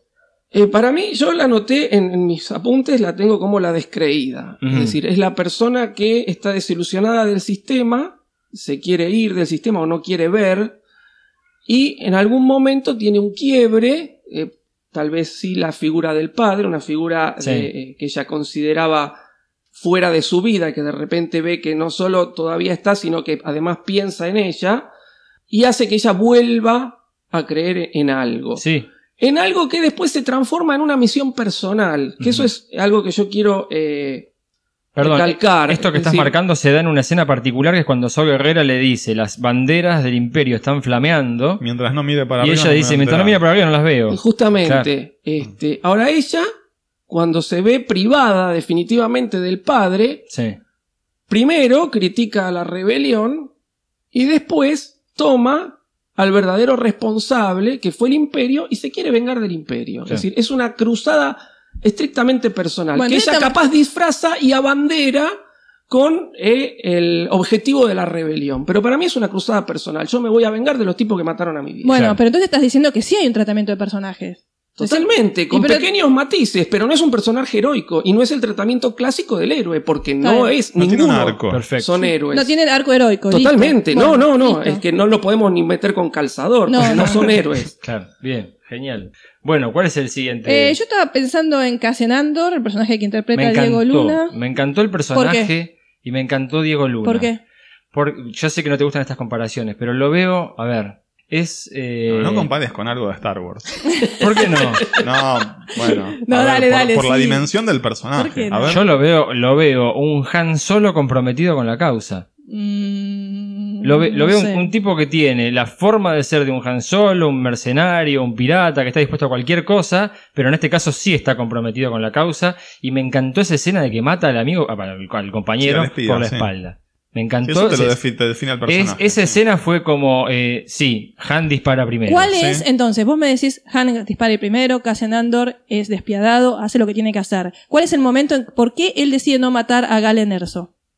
¿Por qué? ¿Por Él- qué? Porque le quemó la cabeza a Jin. ¿Te parece? ¿Tanto, Sí. tanto- ¿Tanta te- interacción tiene entre los dos que Bueno, llega a esa A conclusión? ver, que, eh, que no les dio el tiempo, Eh, no, le- no les dio el bueno, tiempo. Bueno, pero, pero, pero, pero entonces clara- está mal el guion. claramente, claramente le empieza a quemar la cabeza en el eh, la, la actitud, la actitud de Cassian Andor es una actitud de, mira, a mí me dan una orden para cumplir, Yo la tengo que cumplir. Y ella le dice, entonces no te diferencia de un Stormtrooper. ¿Sí? Eh, claramente eh, Jin empieza a picarle la cabeza a Cassian Andor y creo que eso le llega y lo empieza a modificar como personaje. Eh, me parece, acá sí, no es un arco heroico tampoco, pero hay una variación en la conducta y en la forma de comportarse de Cassian Andor desde el principio hacia el final y me encantan las dos facetas y me encanta Diego Luna actuando. La verdad que yo no lo había visto Ah, no, a mí nunca. me parece ¿En tan serio? inexpresivo, te juro. No, bueno, no, quizá no, para el, no. es lo que requería el personaje, pero me, Posible. me Hay otra encantó. cosa que te voy a plantear y a ver si se acuerdan de este pasaje. Cuando están en Idu, que es donde la plataforma, Sí, sí. ¿no? De, de, de donde están los ingenieros, que él va a disparar a Gael Erso, que finalmente no le dispara. Sí. Vaya a saber uno por qué, según mi opinión. Eh, dice, vienen los eh, pilotos rebeldes. Sí. Uy, no, está Jin en la plataforma. Claro. Bueno, ¿por qué? ¿Cuál por- es el momento en que se desarrolló un vínculo entre ellos dos? Yo no lo vi. Bueno, no le dio el tiempo, No, evidentemente, bueno, a la película no me para le dio el tiempo desarrollarlo. es un argumento. No, no, yo no creo que no haya dado tiempo. Es decir, el vínculo está, se va dando de a poco. Tal vez. eh, Pero es muy temprano para encontrar un vínculo en ese momento en la película. Sí, pero tenés una cuestión de, de tiempo interno de la película que, o de una extensión que necesita la película, pero Sí, pero a veces se va dando, se va dando, son pequeños matices que se van dando con, con- con las charlas, con las actitudes. Eh, la parte de Idu, justamente, yo la relaciono con la película Ha llegado, eh, perdón, Nido de Águilas, de 1968, del director Brian Hatton, que eh, justamente es un comando norteamericano que tiene que rescatar a un general norteamericano prisionero de los nazis en una especie de castillo que está Sí, en montaña, una montaña, ¿no? La vi hace mil años, creo inclusive que eh, uno tiene la orden de si no lo pueden rescatar que lo maten, una cosa así, es decir, lo tomo de ahí. Y bueno, Cassian, justamente por esa relación que se está eh, estableciendo entre él y eh, Jin, duda, ¿eh? o, o tal vez el, el no ser el, el peón que hace todo sin pensar. Yo creo que hay inclusive esa diferencia, o que quieren hacer una pequeña diferencia entre lo que es la militarización de la rebelión y la militarización del imperio. Claro. El imperio no piensa. Está muy claro cuando empieza a estallar las explosiones en Scarif y todos están quietos esperando No a que. Krennic, Sí. que era el más alto, diga algo. Dice. ¿por qué no se dan cuenta? Vayan, urgente, ¿no? Claro, Este, claro. Sí. y los rebeldes tienen ese accionar semi-independiente, que es un, lo que se llama plantado y recuperación. Diego Luna o eh, Cassian Andor no dispara. ¿Por qué? Porque me está plantando que el tipo empieza a reflexionar sobre si lo que a él le ordenan está bien o está mal. Y cuando la rebelión decide no ir a Scarif, él convence a un grupo para que vayan todos a Scarif a apoyar a Jin, que quería ir Claro. a robar los planos de la Estrella de la Muerte, o a vengarse de los tipos que mataron a su padre. Bueno, eh, otra vez, a mí el tema del tiempo, a mí no me cierra. Si no tengo tiempo, no sé, tengo que mostrarlo de alguna manera que se está desarrollando una relación entre ellos. Porque de pronto se, se muestra protectivo. No, no sé si es relación. Yo lo que creo es que en el momento en el que ella le dice esa frase de entonces, si vos no cuestionás las órdenes, no sos diferente a un Stormtrooper, le cae la ficha. Y le plantea esta cosa de no, realmente tengo que eh, eh, decidir por mí mismo. No puedo convertirme en un arma sin pensamiento de mis eh, jefes o líderes rebeldes. Y esa es la duda que él tiene. No sé si lo hace por compasión, que no mata a Galen Erso o cosas por el estilo. No sé, a mí me parece que la relación entre ellos está forzadísima. No lo veo. Es que no hay una relación eh, entre, es decir, hay una relación, una camaradería, si se Si quiere. se hubiese planteado una relación, la Pero no película hay una terminó con un relación, beso y no, terminó con un beso. Justamente, no hay una relación amorosa entre ellos. Este, No, eso no hubiera sido tristísimo. compañerismo. Claro, pero es una camaradería que hay. Y por respeto a tu camarada y no te mato a tu padre. Claro. Yo creo que Bueno, viene por ese lado. Está bien, a tu padre y a ella, porque de hecho dice, bueno, está Gina en la plataforma. No, ni hablar, claro. No, bueno, a ver, a mí me pareció forzado, chicos. ¿Qué quieren que les diga? A mí me No, parece apresurado. Apresurado. No está mal, pero si a mí me tienen que explicar todo esto de por qué. eh, Dame más explicación, dame escenas que los... Con tres minutos más de película, yo creo que eso lo arreglaban un poquito. Puede ser. Bueno, otra No me, cosa... no me- no me molestó, eh, te digo, no, no- lo veo como algo que afecte al personaje. me parece me parece uno de los mejores personajes de la película, el de, el de Cassian. No, sí. a mí me parece inexpresivo por eso. Por eso eh. Eh, otra cosa que quería hablar, eh, me gustaría hablar un poquito de esto, este dúo de Base y, Y Chirrut. Chirrut Sí. y Ue. Eh, primero, yo sé que esto les va a caer mal lo que voy a decir. Me parecen. Bueno. sí, chicos, a ver, ustedes saben lo que yo pienso y yo soy honesta. Sí, a o sea, ver. me parecen dos personajes que narrativamente no cumplen ninguna función. Están ahí como personajes muy interesantes, muy lindo, muy bueno, muy estético. Sí. Pero función narrativa, ¿qué hacen? Eh, a ver, ¿para qué están puestos? Es la devolución de la espiritualidad a la fuerza. No, yo quiero decir qué hacen en la película, no para qué están puestos. Porque sí, Ah. obviamente in- encarnan el espíritu de la fuerza. No, no, pero no es la fuerza nada más, es eh, los midiclorianos y toda esa basofia que se había inventado en las precuelas. Bueno, ahora de vuelta, la fuerza es algo espiritual, a tal punto que una persona que no es usuario de la fuerza, porque aclaremos algo, no sé si coinciden conmigo, Chirrut no usa la fuerza. No, claro que no yo usa. te iba a dar otra explicación que me lo a entender al toque. Sí. Chirrut Imwe para mí tiene habilidad 3. Te acordarás. Sí, for sensitive, Bueno, claro. bueno, para mí tiene la carta Sense, pero no la Alter. Bueno, ¿Me bien. entendés la analogía? Yo te entiendo, los que escuchan no entienden Bueno, nada. es como que él puede sentir cosas a través de la fuerza, pero no puede manipularlas. Es como un espectador y puede reaccionar a eso que Yo él no ve. sé si llega inclusive a sentir. Force Sensitive era Han Solo también en las cartas Bueno, y es sí. muy. Eh, yo no creo que él sienta, no creo que utilice la fuerza de ninguna manera. Yo creo que es un tipo que su espiritualidad, su fe ciega, por algo es ciego el personaje, hablando. su fe ciega en la fuerza le permite realizar los actos Mariano, heroicos. y eso es lo que me encanta. Bueno, Sí, pero, esquivar Este tiros, personaje. pe- Pero- para esquivar tiros, en mi opinión, necesitas No, no, no es sentir la fuerza. No, yo no siento que él esquive los disparos. Yo siento que la fuerza hace que él esquive los disparos. No, en la, en la primera pelea sí esquiva los disparos. Pero no siento que sea él por habilidad propia.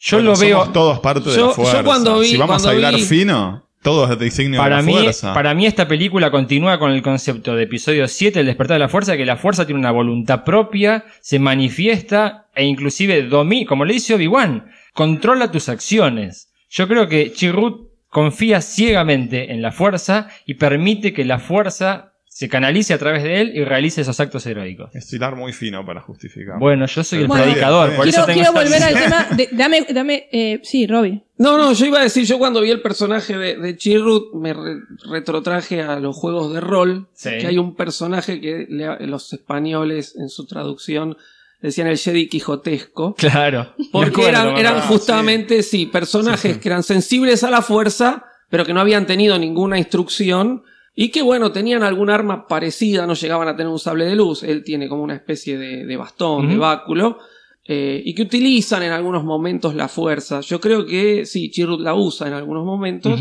sobre todo en lo que es la primera batalla con los troopers, y después en la nave cuando percibe que eh, Cassian va en una misión de asesinato y en una misión de rescate. Sí, ahí sí es como que tiene Yo una no- sensibilidad. Yo no lo fuerza. tome de esa manera. Yo lo tomé como que él quizás Él- ciego. Él, usa la fuerza o la fuerza lo usa él, como dice Mariano. Sí, es muy, muy tenue Es muy- la yo diferencia. no veo Es muy nada- tenue la diferencia, yo no veo pero él nada tiene una sobrenatural. percepción. Sí, Yo no, no no, veo hay nada una cuestión sobrenatural. sobrenatural, pero él tiene una percepción que va más allá del ser Sí, común. Yo creo que sí, tiene una Eh, percepción. y bueno, veis, es la contrapartida. eh. Yo los anoté eh, como uno que es el religioso y el otro es el guerrero. Es Sí. decir, son las contrapartidas, son la pareja dispareja.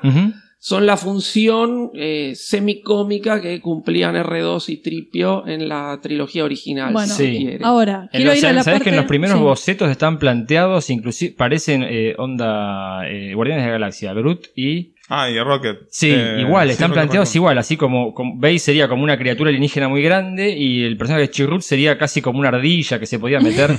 Eh, venía por ese lado también y después fue evolucionando en esto de los monjes. Lo interesante eh, es que Base era en la jerarquía igual que Chirrut. Sí, Ambos sí. eran Los guardianes, de los Wills. Sí, sí, sí. sí. Pero eh, en el caso de Base cayó en desgracia, no quiere saber nada, se transforma en un guerrero, Claro. mientras que el otro se mantiene completamente firme en, en su fe. Bien, los personajes son atractivos, te devuelven la idea de la magia, de la fuerza. Sí. Decime qué hacen en la historia. Ahí coincido, no están explotados. Yo los lo, lo relaciono con Fasma, que tanto se la criticó. Capitán Fasma. totalmente. Está ahí porque está bueno, porque es lindo, porque es atractivo, pero no tiene una funcionalidad narrativa. Claro, son prescindibles, pero le agregan otro, otro matiz este religioso que mencionaba Mariano. Digamos, es como para darle una pátina y, y liberarte un poco de la cosa de las precuelas de los midichlorianos. Totalmente, pero no tiene una función narrativa. ¿Qué Es una, hacen? narra- es una función estética. Sí, está totalmente. Igual A que Fasma. Me, me es hubiese, por ejemplo, si en algún momento de la película eh, Chirrut Imwe le enseña a Jin que con ese cristal que tiene colgado puede llegar a hacer algo que sea importante en la misión que tiene que llevar adelante, Bueno, se entiende sí, la justificación pero del personaje ahí sí, en pero- la misión, pero, Pero no está. no está. ¿Ve? Vos, vos Sí. sabés que hablando de esto, antes de terminar con estos personajes, eh, un compañero de trabajo me dijo que estaba esperando el momento Sí. en el que Chirrudin Ware rompa la vara y se convierta en En un sable de láser luz, ese que claro, tenía en la mano. claro, porque claro. tiene una parte metálica. Eh, tiene un tiene un Kyber Tiene Crystal. un- ah, tiene, ah, bueno. Sí, eh, pero Bueno. lo vamos a hablar en el próximo programa. Cuando Ok. hablemos de In-Universe vamos a hablar, pero hay un Kyber Crystal, un pedazo Mirá. dentro del, del bastón. Bueno. Ah, Otra cosa que quiero hablar con respecto a la dinámica es el tema del piloto. Pasemos a Body, Body Root. Dale, yo iba a pasarte ¿Sí? a uno que seguro nos gusta a todos para, para No, alternar pero bueno, un bueno, poco, hablemos. pero- no, Dale, porque vayamos a. Me gustaría ver. Body, pará, Body, Hook. Buah, está bien. Hablemos, hablemos, Sí. Me estás predisponiendo mal. no, bueno. hablemos, hablemos, de Hablemos de eso. Al final, casi, ¿no? Antes de, antes de morir, dice: Por Galen. Bueno, Sí. pero no te lo mostraron. No te lo mostraron. Ahí, pero pasó ahí. algo. Hubo un ahí, romance ahí- entre Gaiden y Body. ¿Eh? What? No, Eran no. amigos. A ver, creo ¿En que qué queda, momento eran queda amigos? clarísimo. No, No, sí, a mí queda me quedó- clarísimo desde que aparece Sí. Body que era amigo de Galen. No, a mí no me quedó Totalmente claro. de acuerdo. Sí. Mí Para mí es material para novela o cómic, pero claramente era como el chofer personal. Era, era como. eh, No, no. Sí, era Sí, como sí, Miss queda- Daisy. queda- yo creo que queda clarísimo. Era como Miss Daisy. Buenísima A mí la me tra- no, en serio, a mí me transmite eso, que era, que era el chofer personal de Galen Erso y que había una relación que era mucho más familiar. No, a mí no me transmite. De hecho, Galen es el que lo manda Claro, a él a, llevar Claro, el, los- sí. el mensaje a Sí, su guerrera. eso- eso está claro. Creo que queda clarísimo que eran No, no, no. amigos. A ver, había una relación, pero tal vez no era. De nuevo, faltan cosas que no nos están mostrando y tal No, vez pero en este caso, en este caso no. No, no, en este ahí- caso ahí no. no. Sí, en este No, caso no, no. Yo creo que queda clarísimo que eran amigos. Él es enviado de- por Galen a llevar el mensaje. Eso sí. Y porque siente cierta admiración eh, Sí. y cierta lealtad Pe- pero que te da la amistad. Además, lo que veo es que Galen lo ayudó a Body a darse cuenta de eh, sus actos imperiales y arrepentirse de esos actos. La misión que él encara, eh, siguiendo lo que le, le- le pide Galen, es para redimirse. Él siente culpa. Recuerdan que él es un habitante de Jeddah. Me Sí. estoy metiendo en In-Universe, ¿no? Pero bueno, eh, él es un habitante de Jeddah que evidentemente fue utilizado por el Imperio en contra de su pueblo. Pero estas elucubraciones las haces vos, Mariano. Yo no, no, las hice. no, no, no. Yo no las hice. Para mí me las dice la película claramente. Sí, sí, yo estoy con Mariano en esto. Para mí, para mí el tipo te transmite todo el tiempo que Gale, hay una relación de amistad. Para mí él es el Morgan Freeman de, de Galen Erso en, en, en conduciendo a Miss Daisy. Hay una relación de familiaridad No, y ¿sabes el tipo no? dice yo le debo, de hecho da la vida por Galen Erso al final. Exactamente. ¿Cómo da la vida por alguien que para mí no tiene una relación? o sea, para yo mí, no la veo. Para mí no lo ves. Para mí no Sí. lo ves en la película, pero está re bien planteado.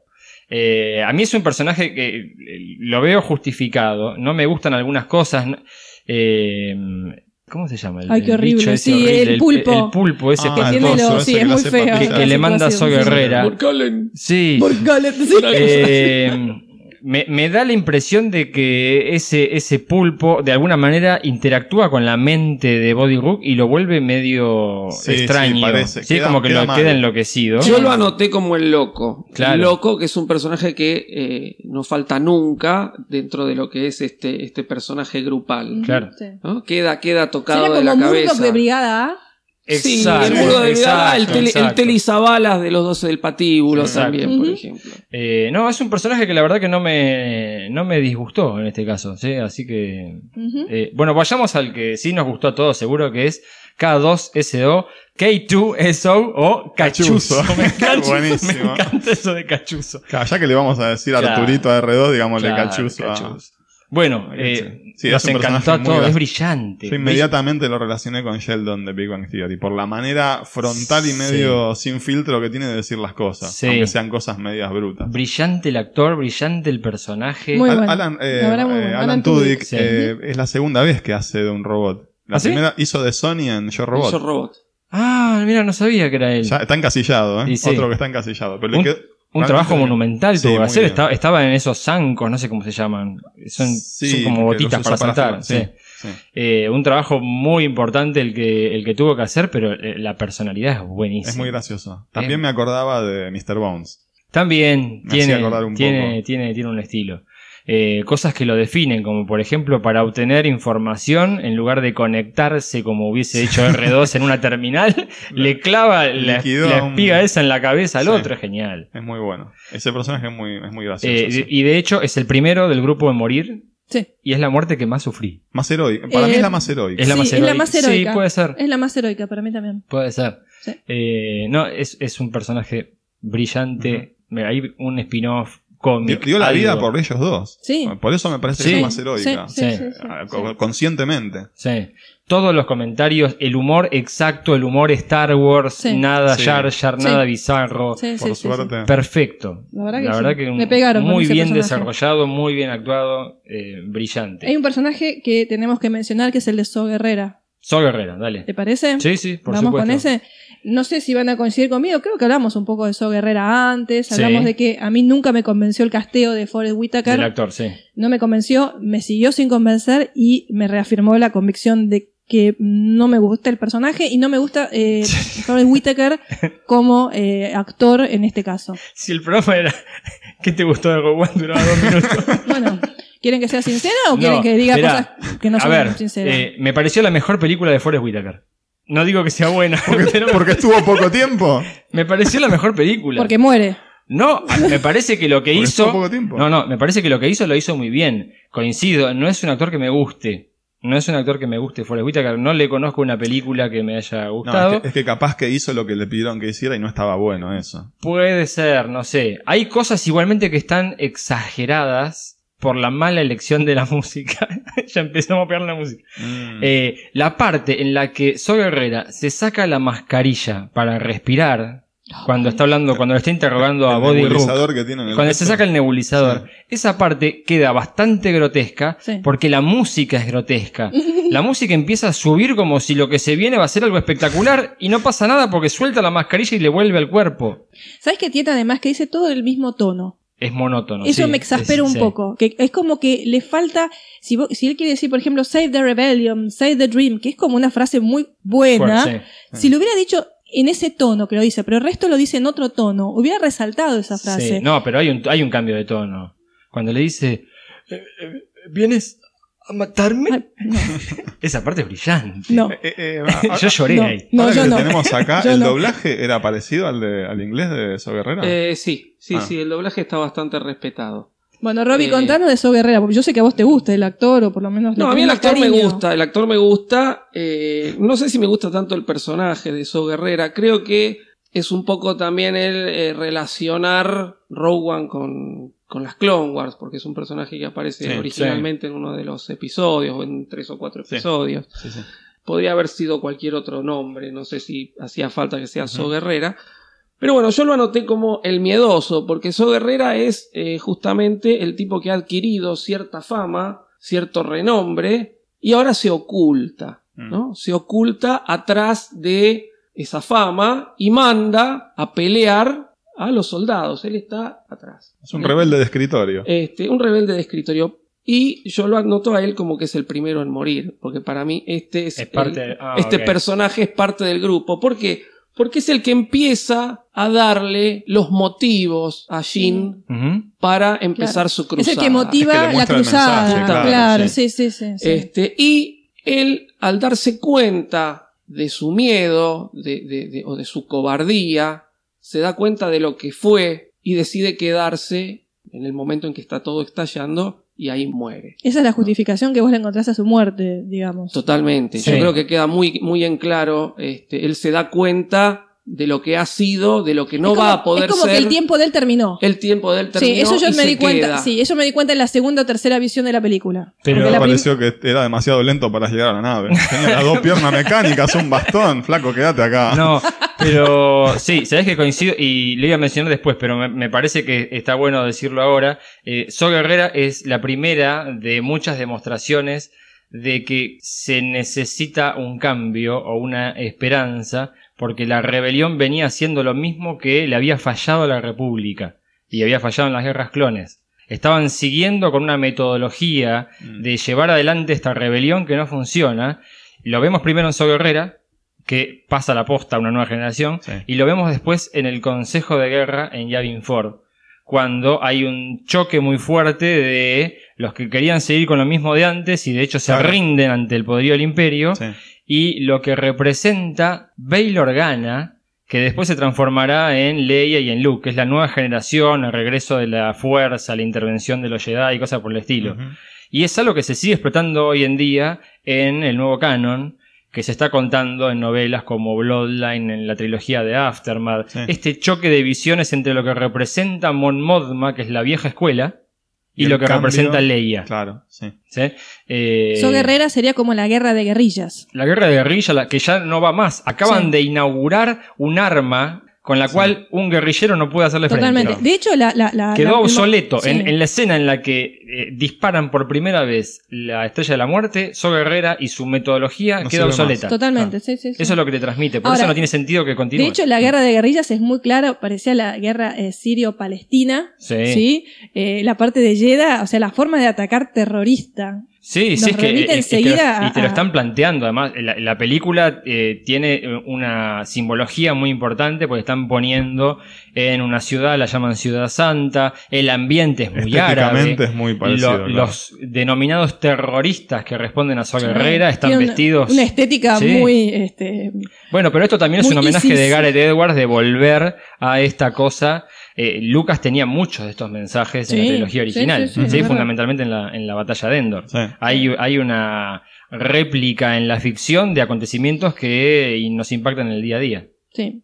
Pasemos a Krennic, ¿les gusta? Por favor. Qué gran personaje, a mí el, me gustó. El mejor A por me lejos. Me gustó. Eh, Si, si, si estabas pensando en algo que me gustara, Buenísimo. me gustó mucho Krennic. Eh, desde, me- el, desde el minuto cero. Sí, sí, sí, me Tiene gustó. una presencia Me importante. Es brillante. Sí. Lamento igualmente que no se haya cumplido lo que vos eh, decías, Nico, de... Sí, lamento que les haya quedado tan mal Sí. la- el cambio en, en poco, va, en varios años de cómo Pasan- les quedó más viejo Pasan Krennic 15 al años principio. desde el principio en el que va a buscar a Galen Erso hasta lo que vemos después. Yo lo Sí. veo rejuvenecido. Sí, capaz que se metía en el tanque de Bacta con Vader y claro. quedó así bien como nuevito. Eh, no, o hay un error en el maquillaje, o hay un error en la iluminación, pero claramente el Krennic del principio de la película no tiene 15 años menos que el que vemos No, después. parece que tiene 15 años más. Después hay un error que eh, se lo pregunté a Pablo Hidalgo y me con- no me contestó directamente, pero tiró un tuit como el día siguiente diciendo que preguntar por esas cosas es como ir mucho a la minucia. Y bueno, Eh, pero,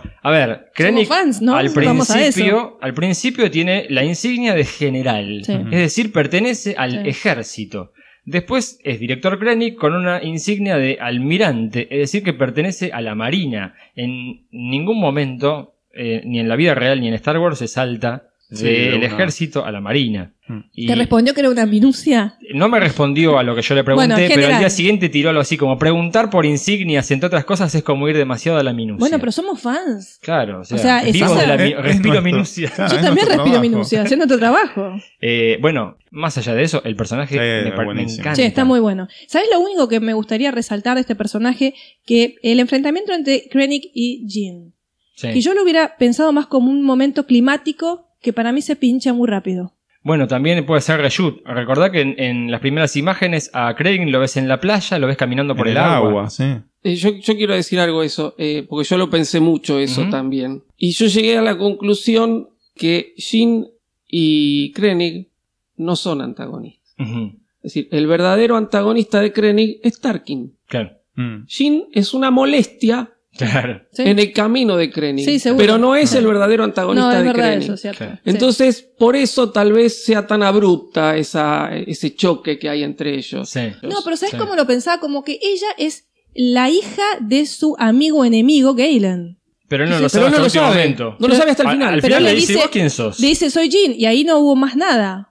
O sea, yo pensaba que si ella No, revela su que no había mucho más Claro, no había mucho más. No está planteada como una como lo que nos hubiese gustado, que es lo que sugirió Nicolás. una cuestión que fueron- generacional. Claro, Una- un una conflicto más generacional. Porque lo estamos toda- otra vez viendo desde la generación de Star Y Wars. sí, obviamente. Estamos trabajando otra vez el tema de padres, hijos, eh, generaciones que se contraponen. ¿no? Obviamente.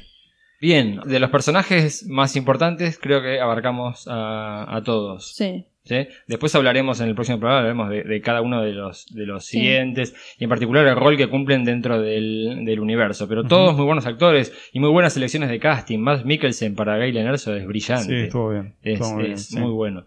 Eh, bueno, el, el grupo, veníamos hablando, ¿no? Este, este grupo de soldados que terminan generando actos heroicos y terminan dando la vida. Una decisión muy fuerte Eh, por parte de Lucasfilm de matar a todos los personajes. Lo que cuenta mm, eh, Gareth Edwards es que cuando estaban en las charlas privadas del grupo de la película decían, che, claramente deberían morir, pero esto es Disney, no nos van a dejar, ¿no?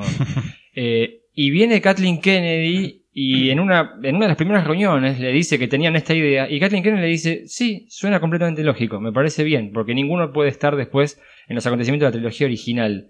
Eh, y eso le permitió, le dio la bandera libre a este, este final que es tan hablado. en- Pero en ¿será, ¿será por eso entonces que los personajes, para mí, en mi, en mi humilde opinión, se transforman en inconsistentes y anodinos? Eh, ¿A qué te referís? Me refiero que si vos estás diciendo, bueno, vamos a terminar destruyendo estos personajes, Sí. cortando con estos personajes. Por eso es que no hay un arco heroico en estos personajes y solamente, como Yo dice que- Robbie, se transforma en un héroe Yo creo que nunca hubo la intención de hacer un arco heroico. Siempre la idea fue, estos son soldados, esto es gente común. Claro, por eso te en digo, el medio pero de es por eso, porque los vas a matar o... No, no, no, no, no, creo, no creo. no.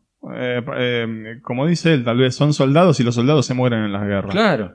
Eh, me parece igual que algunos no se esperaban terminar así, otros tal vez sí. Para mí Body Rock no, no se la esperaba. Que le- Eh, ¿Vos viste que se mueren todos por explosiones? Salvo, salvo Cachuzo y salvo Vice Melbu, mueren todos por explosiones.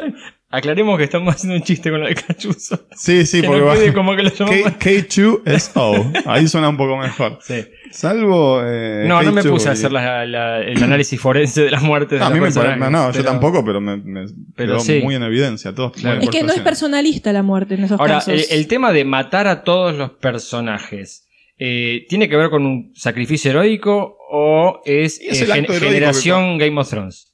No, para mí que puede ser el acto heroico del que habla Robbie, con el que tienen que coronar sus acciones, tal vez estos soldados en un Sí. filme bélico. No me parece que sea un golpe de efecto. No, a mí tampoco. me parece- Me parece que es Eh, eso. Tiene que terminar con una muerte no, porque, bueno, entregan la vida justamente porque otra vez la trama los lleva a entregar la vida. Es lo que hablamos antes. Así todo, así todo, eh, a mí no me movió demasiado que mueran. O sea, no es que... No, ¿en serio? En serio, yo no sentí una vinculación fuerte con los personajes como pa- para lamentar la muerte. La que más lamenté, porque fue un hecho heroico, fue K2SO. Sí. Esa me dolió. Bueno, a mí esa me dolió, pero la, la- la muerte final, la de, la de Cassian y Jin, a mí me, me conmovió y digo, qué bueno que en tan poco tiempo de película, habiendo recién conocido a estos personajes, me llegue, me impacte de esa manera la muerte que no me impactó, por ejemplo, la de Obi-Wan, cuando vi la Guerra de las Galaxias. No, a mí eso me impactó más. Bueno, quizás yo no tengo tanto recuerdo No, de la primera vez ser. que la vi, pero digamos, no, no, no había llegado a vincularme tanto con Obi-Wan en la Guerra de las Galaxias como me pude vincular con estos personajes a lo largo de la película. Yo no me vinculé para nada, sé, pero sí me pe- pero sí, no, yo pero pensé, sí me pegó bueno, la- sos soldado y bueno, morite, ya está. Eso, es lo que me salió a mí del frío alma cuando. Pero eh, porque a mí me parecieron fríos los personajes. A mí, A mí a mí no me conectaron, tal vez sí le conectaron a. Pero a mí también más. me parecieron anodinos, como Igual esto ya es muy subjetivo. Igual el personaje te gusta o no, no hay una Sí. cosa. Yo tengo una anécdota muy cortita cuando la vi con mi nene. Mi nene tiene 8 años en el cine y muere K2SO y, y lo gritó medio así en el cine. Justo el que me caía bien. Grande, Ah. ¿viste? Este, Sí, tal cual. Sí, yo creo que sí. La- tal vez la muerte más sentida es la de, la de ese personaje porque es el personaje más simpático. Claro. Eh, justamente un poco lo que dijeron antes, ¿no? Es, es el, el- el humor perfecto, bien, bien manejado, bien de Star Wars. Sí. Eh, y bueno, está hecho para que nos caiga bien a todos. Eh, yo me la veía venir por una cuestión de género. Yo creo que es una cuestión eh, de género del cine bélico, la muerte de, de todos o de la gran mayoría del grupo. Capaz sí, Ah. en, en- en este, por una cuestión de que no pueden aparecer en las películas posteriores, esté pensada la muerte total del grupo. Generalmente en, en- en películas de este estilo por ahí se salva uno o dos, ¿no? En el gran escape por ahí se salvan tres o cuatro, los dos de patíbulos se salvan Más, dos. más reciente en Salvando, Este- salvando al soldado Ryan. Salvando al soldado Ryan también. Pero es decir, la muerte está, eh, eh, o el, el equipo, y sobre todo el equipo de parias, Claro. eso es lo que yo eh, quiero recalcar, son parias, son los descastados, son los desclasados, son lo que la rebelión casi ni cuenta, los que han hecho lo peor de lo peor en nombre de la rebelión. Los Expendables. que va Claro, justamente. son Claro. eso. Este, y tienen que, que- que morir. Y bueno, y yo además, fanático del, del ex canon universo expandido, en lo que fue la, la- los robos de los planos de la estrella de la muerte en, en la trilogía del joven Han Solo, el grupo encargado de eso también muere todo antes de transmitir eh, los datos, ¿no? Entonces, que ya me la veía venir que se iban a morir todos. claro. ¿no? Eh, yo creo también que Disney está teniendo en cuenta muchas cosas del universo expandido y nos está como diciendo, bueno, no son los mismos personajes, pero pasa, esto pasa, se respeta. Claro. ¿no? Este, así que me la veía venir que se iban a morir todos. Más allá de que es, he leído por ahí que había un final alternativo de. Cassian y, y Bueno, en a, otro a mí me hubiese gustado mucho no más sé. que Cassian muriera cuando le dispara a Krennic y cae y se da no sé cuántos golpes. Cuando están sacando el data tape. Me hubiese gustado que Cassian muriera ahí. No me, me- no me gustó que él tuviera que venir al rescate de Jin. De vuelta me pareció un cambio, quizá agregado a último momento, que no hacía falta. O sea, Jin es un personaje fuerte. No, no tiene que venir a rescatarlo. Sin embargo, y al final as- generan toda esta cosa para que venga Cassian y la rescate, quizá para que el final Que es en la muy playa- emotivo el final de ellos Sí. dos. ¿Se acuerdan de este, Impacto Profundo? A mí me acordar de Impacto claro, Impacto Profundo. muy Profundo, Impacto justamente. Profundo. sí, Por sí. eso lo hacen muy emotivo para que sea un final juntos. Claro, Lo, para que te motive un poco más. Si bien Claro. habían sido personajes, en mi opinión, tan flojos, claro. en mi opinión, anodinos, es como que este eh, final les da un toquecito más heroico y emotivo y dramático, si se quiere, para que lo sientas más la muerte. Claro. Bueno, hablemos de cameos y guiños a los Oh. fans. Bueno, sí. Vamos a empezar. Cientos. Cientos. Cientos. Sí, sí, pero sí, sí. empezamos por el final, empezamos por lo más grosso. Sí, dale. Vayamos sí, a sí, sí. Vader. Vayamos a Vader. Vayamos a Vader, porque hablemos de Vader. Bueno, ¿Qué les pareció esa escena final de, de Vader? tremenda. Es- para mí es Battlefront en estado puro. Sí. Eso es lo primero que sentí. las- exactamente los mismos movimientos, eh, la misma, no sé si brutalidad, pero eh, la, la ira, la furia con la que pelea Vader está Sí. reflejado como nos imaginábamos que podría haber sido. Sí. Bueno, yo eh, la disfruté muchísimo. Después analizar, tal vez es una de las cosas que sí le critique a Rogue One. Me que sumo. no se condice con el accionar de Vader al comienzo de sumo. Claro. eh, A New Sí. Hope, Me Sí, es ¿no? cierto, que es sí, mucho sí. más estático. Sí. Ujú. Este, pero la disfruté, me encantó ver a. Vader levantar al Sí. tipo, pegarlo al ¿Sabés- techo, cortarlo al ¿Sabés medio. que esa- yo estaba tan- Maravilloso. con tanta adrenalina que esa parte la primera vez no la vi. No me di cuenta que corta al trooper que había Ah, pegado al techo la primera vez que la vi. La vi en, en- en la segunda. Eh, coincido, me, me voló la cabeza. Mm. Es impresionante la escena. Pero demas- la sentí demasiado fanservice. Total. Sí, Sí, Porque, Sí, sí, sí. como decís vos, Robbie, eh, está en un estado tan alterado que no es propio del Vader de pocos minutos después en el principio de New Hope. Exacto. Pero tampoco es propio con el principio de esa misma escena, cuando él entra en la oscuridad, Boogeyman prende el sable de luz, tranquilo, y entra en modo furia. Eh, está bien, lo agarro por el lado de la teatralidad. A él que le gusta armar esos desayunos de trabajo, también va por este lado de entro Boogeyman y lo sorprendo. Pero me hubiese gustado más, por ejemplo, si me mostraban el abordaje de, de la nave de Radus, si bajaban los Stormtroopers como al principio de New Hope a los disparos, después, sí. él entraba después y él iba directamente a su misión en un estado de furia. Ah. Sí, pero mostrarme primero que son los troopers que bajan, que son los, los que se encargan de la situación y que algo produce esta desesperación de Vader al darse cuenta de, che, se me están yendo los planos, que es para lo que me trajeron. Eh, pero bueno, más allá de esa minucia de vuelta, es brillante. Sí, la escena es un buenísimo. fanservice, es, es impresionante y vale la pena ir al cine solamente para ver Sí, esa parte. Que dura Eh, un minuto y medio, sí. dos, no sé. Sí, sí, no, no tiene desperdicio ver a Vader comportándose como el Vader que siempre soñamos, Sí. pero que nunca logramos ver. Sí, es, es un Vader como el que imaginamos en la purga Jedi. Coincido, chicos, totalmente. Fanservice, Vader, verlo en pantalla es genial, siempre, siempre suma. Pero, Pero, pero, vuelvo a la pregunta que yo hice antes, hace Sí. un tiempo antes. ¿Por qué está Vader en la película? para que nosotros estemos así de contentos. Bien, Claro. eso es. Sí. Pero desde la narrativa, ¿qué aporta? No, no, a mí me parece que no aporta mucho, pero a mí me gustó. O sea, Ah, yo- por yo lo hubiese supuesto. No, aporta la relación con el emperador Claro. también, es decir, la escena en el castillo de Vader con Krennic, que él va a hablar para que Vader hable bien de él con el emperador Claro. y, y fin. Es como Sí. la boca de Sauron. Es, Es- sí. es- es Nadie llega al emperador. es el- claro, nadie llega al emperador. Hay que esta- primero está Vader. Claro. Este, es, es la mano del emperador. Bueno, Sí, yo creo me- que igual me parece una escena accesoria. Me encantó la escena, me parece accesoria, no me parece fundamental para la película. Sabemos que Krennic tiene aspiraciones que le es cortada justamente por Tarkin, sí. pero ahí el verdadero rival de Krennic, como dijimos antes, es Tarkin. Vader está ahí y me parece a mí como fanservice que me encanta. Raro Pero- Vader que empieza a ahorcar a alguien y sin que nadie le diga nada lo suelte. Sí. Es raro. sí, Sí, tal Porque cual. cuando te ahorca, te ahorca. Sí. A menos que haya un Tarkin ahí que te Es diga, cierto. che, soltalo porque. Es cierto.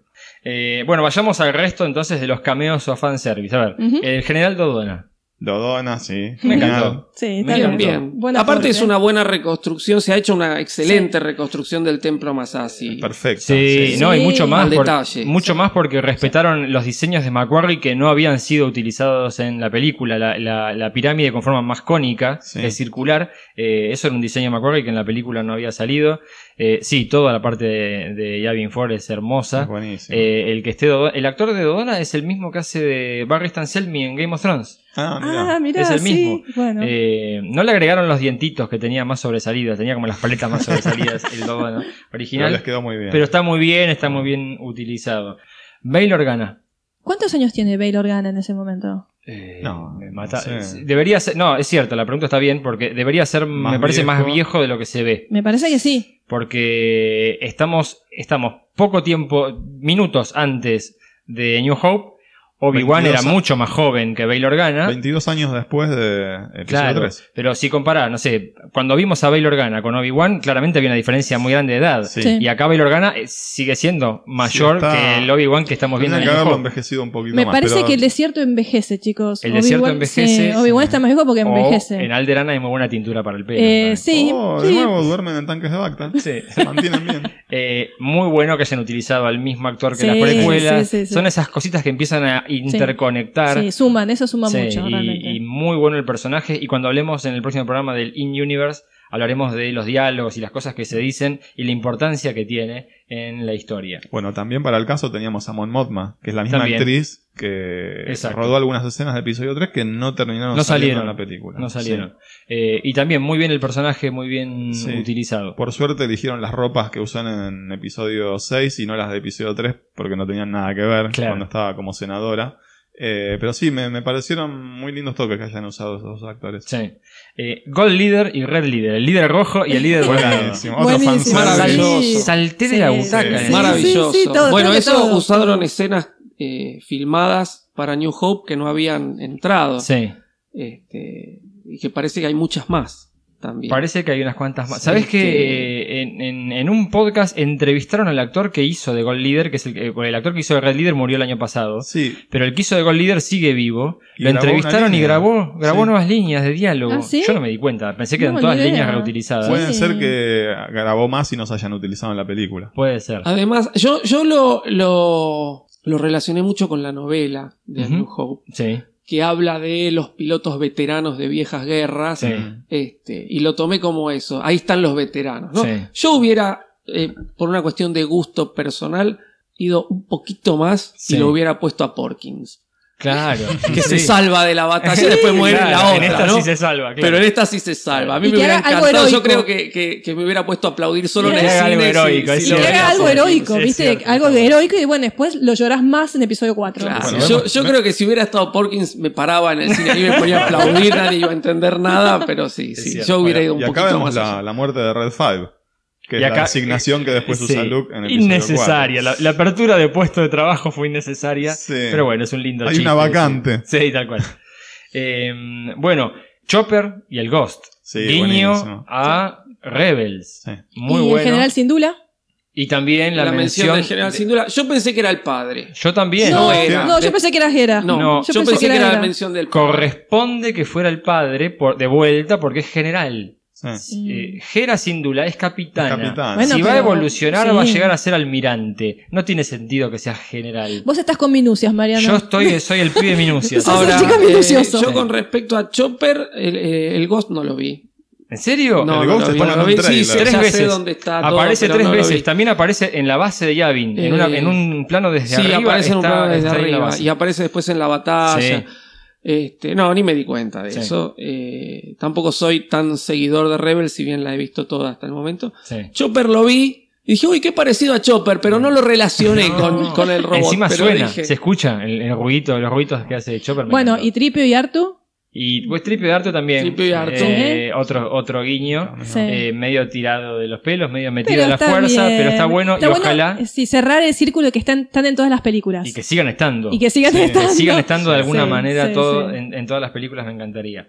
El llamado Death Star Droid o RA7. Aparece varias veces. Ese el, el que es un droide de protocolo con cara medio como de Ah, insecto. Sí, es verdad, mosca. es verdad. sí, aparece sí, varias veces. sí. Aparece, Como, el, como el Death Star Droid de eh, New Hope. Aparece con, en con Jeddah un, con también. un tinte más Con otra- negro sí. Sí. en Scarif. Adentro de la base. Cuando están entrando y miran Ah, por el sí. costado, está hablando con unos eh, oficiales imperiales. Sí. Y aparece en Jeddah Sí. la versión de Kenner, el Sí, plateadito. El plateado, Sí, sí, plateadito, señor. Pero sí, aparecen, señor. aparecen los dos. También en Jeddah aparece el Pro Droid, el droid de sonda.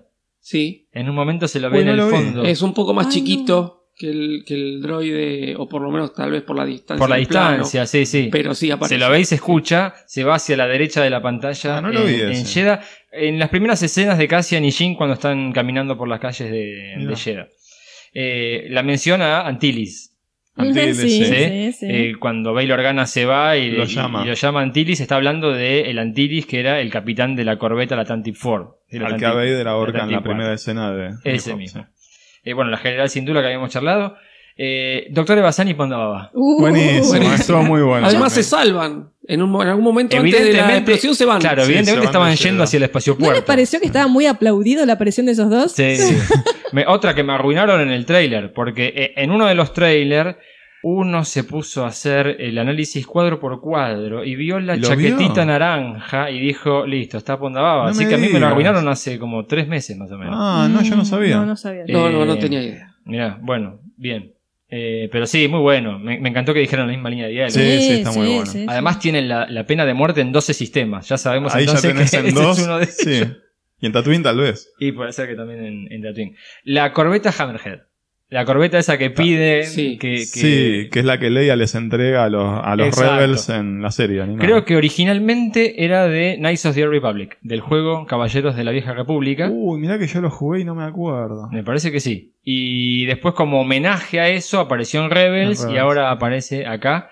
Muy buena. Fuerza, la rebelión usando fuerza bruta. Sí. Es muy para- buena, una resolución muy brusca. Muy buena. Me, me- me gustó mucho. Y toda esa escena, la- el, Está choque de los bueno. Sí, es está muy muy, bueno. bien resuelto. Eh, The Force of Others. Que la fuerza de los otros te acompañe. Tremendo. Es Mm. el, el volver a la fuente, a los primeros guiones sí. de George Lucas. Es la frase que dice Chirrut Imwe. Él no dice que la fuerza te acompañe, sino que la fuerza, de, los otros. Que era lo que aparecía en los primeros guiones de la Guerra de las Galaxias. Así que es un muy buen eh, homenaje. Bueno, y otros cameos. Ryan Johnson y Gareth Edwards Sí. están en la película. Aparecen en la película. El director sí. de episodio 8, Ryan Johnson, no lo vi, No, yo tampoco lo me, vi. no, tampoco, me enteré después que está, es uno de los dos pobres tipos que están ahí en el donde sale el rayo de la estrella de la muerte. Ah, mira. Esos dos que se ponen hacia el costado y se cubren cuando pasa Sí. el rayo por el lado de Sí, ellos. pero no le ves la el cara peor puesto de trabajo que existe. Bueno, No. ahí ese es Ryan Johnson. Y Gareth Edwards, Ah, sí. no lo confirmé, pero al parecer, por lo que han descubierto, es uno de los rebeldes Es un rebelde, sí. en la escena final. Aparentemente es el que cierra la palanca para el Tanty Four. El ¿no? que desengancha la Tanti Sí. Four de, Del almirante de- Radius. del- de la nave del almirante Sí. el Profundity, que se llama. la- Ah, la no, nave no de sabía el nombre. Así que también ellos dos hicieron un, Sí. un cameo.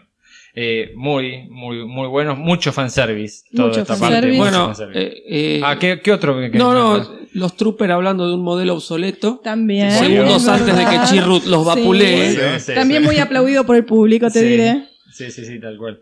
Eh, pero sí, es una, es una fiesta para los fans. Hay Sí. una enorme cantidad Sí. de, de guiños y alguno más que se nos debe haber pasado. Seguramente. Hablemos de los efectos especiales. Bueno. ¿sí? Yo lo planteo de esta manera para, para- para el debate. Efectos especiales, ¿bien usados o terror tecnológico? Me saco el No, sombrero. para mí estuvieron bien. Me saco el sombrero. Estuvieron Aunque bien, con fallas, estuvieron bien. o sea, Sí. fallas en, en- en dos particulares de los que vamos a hablar un rato, pero Bueno. en general los efectos especiales me gustaron, las batallas espaciales mm, Es me increíble gustó la mucho. batalla espacial, es increíble. Eh, sí. Me parece que en las escenas eh, en tierra no abusaron de- del CGI. Hubo mucha explosión práctica Sí, real y después, bueno, ajustada con, Sí. obviamente, para que quede mejor.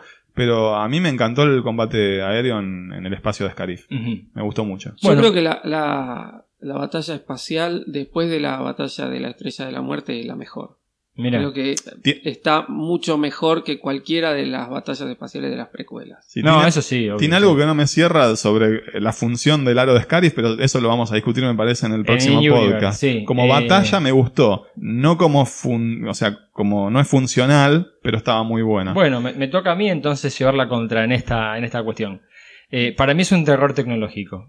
¿sí? Para mí, eh, al igual que Lucas y LM, alguien tiene que manejarle la correa porque enseguida se zarpan. ya se, sé, se van al ya sé pasto. específicamente a qué te referís. Eh, demasiados TIE Fighters. la cantidad de O sea, TIEs es es, exagerada. es- es demencial la cantidad de TIE Fighters que están saliendo para defender ese lugar, que es una biblioteca, un archivo viejo del Imperio, y no veo tantos TIE Fighters defendiendo a la estrella de la muerte. Para mí esto fue hecho a último momento, ILM no tenía un control y estos pibes se zarpan y dicen más es más y empiezan a agregar y es un copy-paste. Ya me resulta casi hasta ridícula la cantidad que salen. Sí, es Y se comportan todos iguales, parecen como los, los, los eh, droides, los Battle Droid de episodio 1. Sí.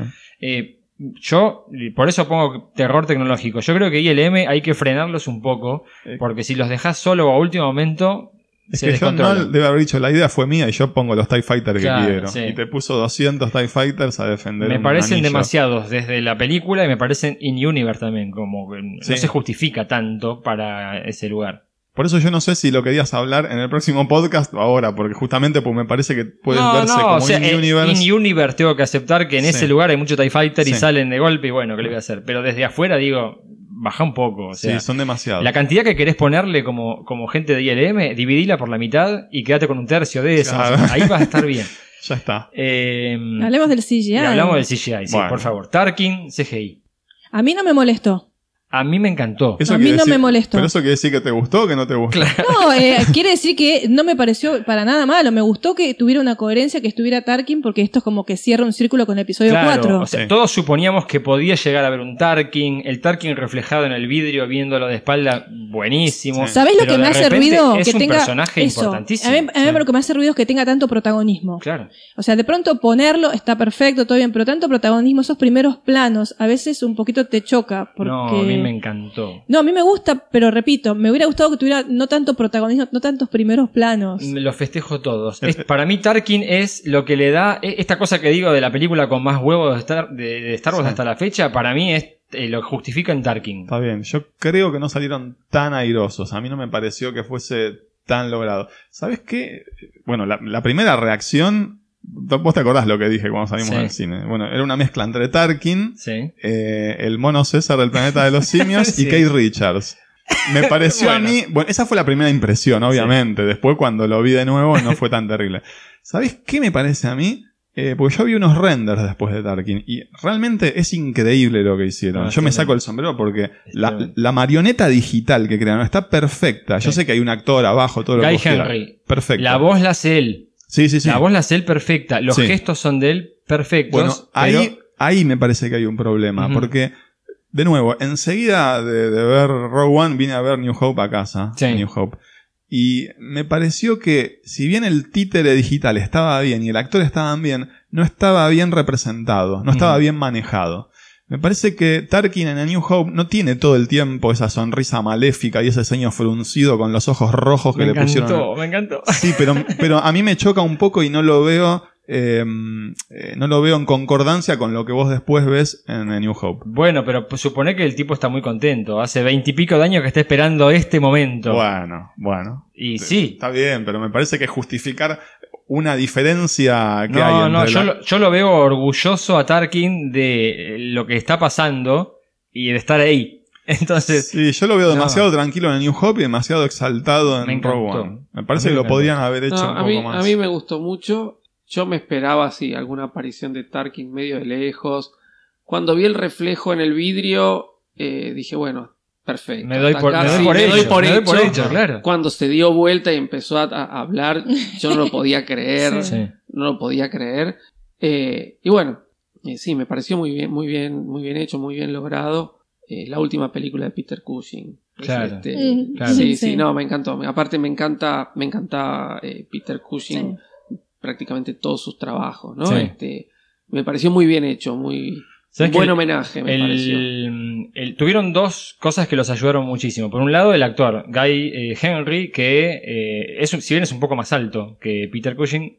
Eh, la actuación es perfecta. La, la interpretación y la voz que hace es muy ¿En serio buena. es más Sí, alto? Es más alto. ¿Vos sabés que me dijo mi madre cuando la fui a ver que le parecía que este Tarkin era más alto Sí, que el sí, sí, sí, original? es- y es y yo bastante, le dije, no, mamá, estás, estás, estás soñando. Le dije, no, no, me dice, este Tarkin es más alto Sí, que Peter sí. Cushing, que no era tan alto, me sí, dice. sí, sí, es, es más Tenía alto. razón entonces. Pero el, em- empezó eh, teatro haciendo de Sherlock Holmes.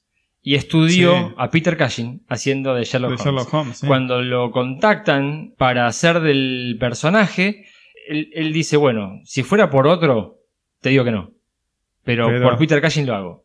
Sí, porque tenía como una vinculación eh, casi sentimental y emocional. Y la otra suerte que tuvieron es que cuando Peter Cushing hizo la película Top Secret, ¿se acuerdan de Top Ah, Secret? la máscara que Sí. le sacaron. Le habían hecho una- un molde de la cara de él y todavía está. Y lo encontraron y lo pudieron utilizar para Lo escanearlo sí. eh, y hacer la imagen 3D que por eso les permitió hacer una representación tan perfecta de, de la cara de Peter Cushing. sí. Es que yo me, me pongo en la piel de, de este actor y debe ser duro decir, te, contratamos para que hagas uno de los Claro. papeles más importantes, pero tu cara no va a Nunca estar. nadie se va a enterar. Sí, claro. claro, ¿no? Es Debe como ser duro. Tudyk, que hacen de un droide también. Te reemplazan por un. Bueno, pero es distinto, es Claro, distinto. claro. Porque vos ya sabés que está siendo contratado para hacer el papel de un, de un droide. Claro. en cambio bien, acá Pero él también sabía que lo iban a contratar para No, hacer pero acá estás haciendo de otra persona. estás haciendo sí, de otra sí. persona, estás representando a, a otro, a otro actor. Sí. ¿no? Este, yo creo que Es que hay todo un tema ético además detrás de, Sí. de esto que se viene Sí. hablando y se va a bastante seguir hablando. Y se va a seguir Porque. ¿cuál es, el, ¿cuál es el límite de la tecnología al momento de la recreación de actores fallecidos? Mm. ¿Sí? Y la utilización que se da. Porque en este caso están haciendo a un Peter Cushing digital interpretando un papel que él ya había hecho y haciendo lo mismo. Sí. No estaba bailando sit-up o No, cosas no, por el estilo. justamente. Está Eh, extendiendo el personaje que él había hecho, pero la tecnología está y tranquilamente se puede llegar a utilizar para hacer cualquier cosa con actores. eh, Sí, eh, no vamos a empezar a polemizar ahora. sí. Yo creo que si se justifica por una cuestión de continuidad, hay que seguir haciéndolo. Es decir, no por eso vamos a ver ahora una película de Humphrey Bogart. Claro, claro. ¿eh? Porque ya está.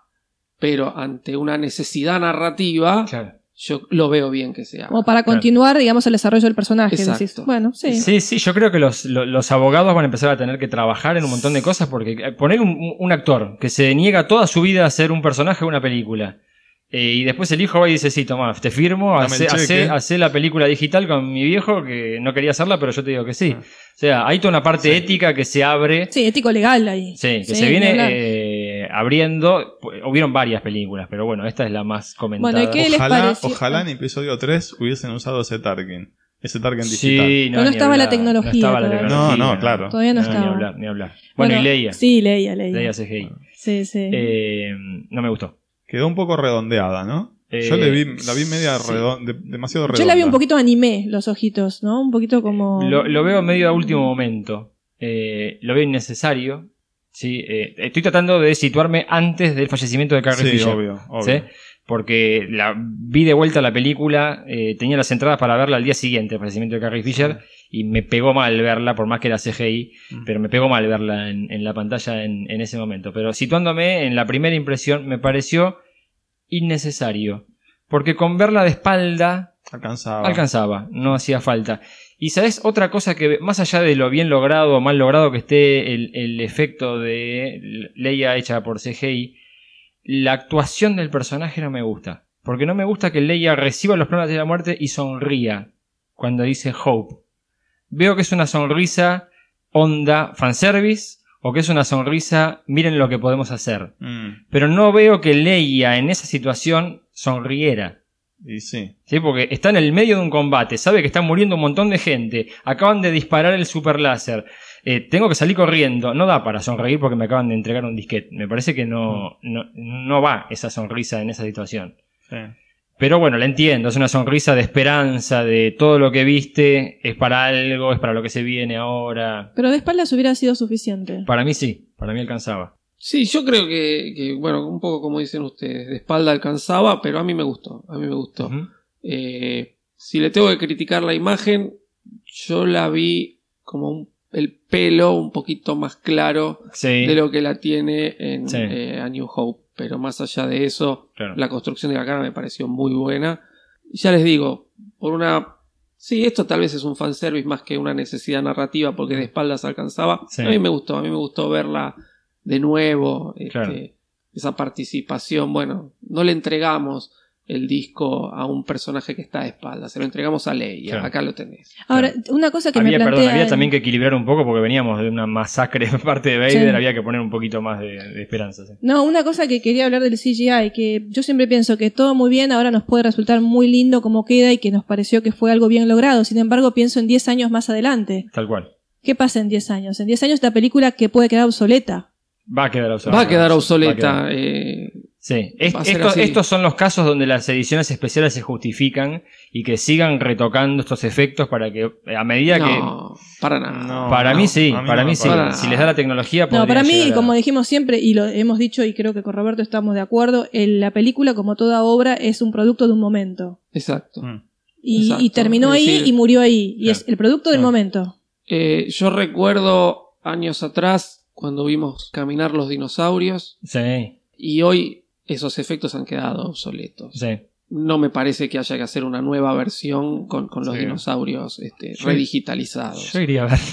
Este, no, no, no, pero, pero más allá de eso, es decir, en su momento sorprendió. Bueno, tratemos de ponernos Claro. en la cabeza de esa persona. Sí, Yo eh, siempre digo, película muda en blanco y negro, la prefiero muda en blanco y negro, no en color y sonora. Sí. Y trato de ponerme en la cabeza de esa persona cuando fue a ver esa película. Pero- Por eso amo el cine.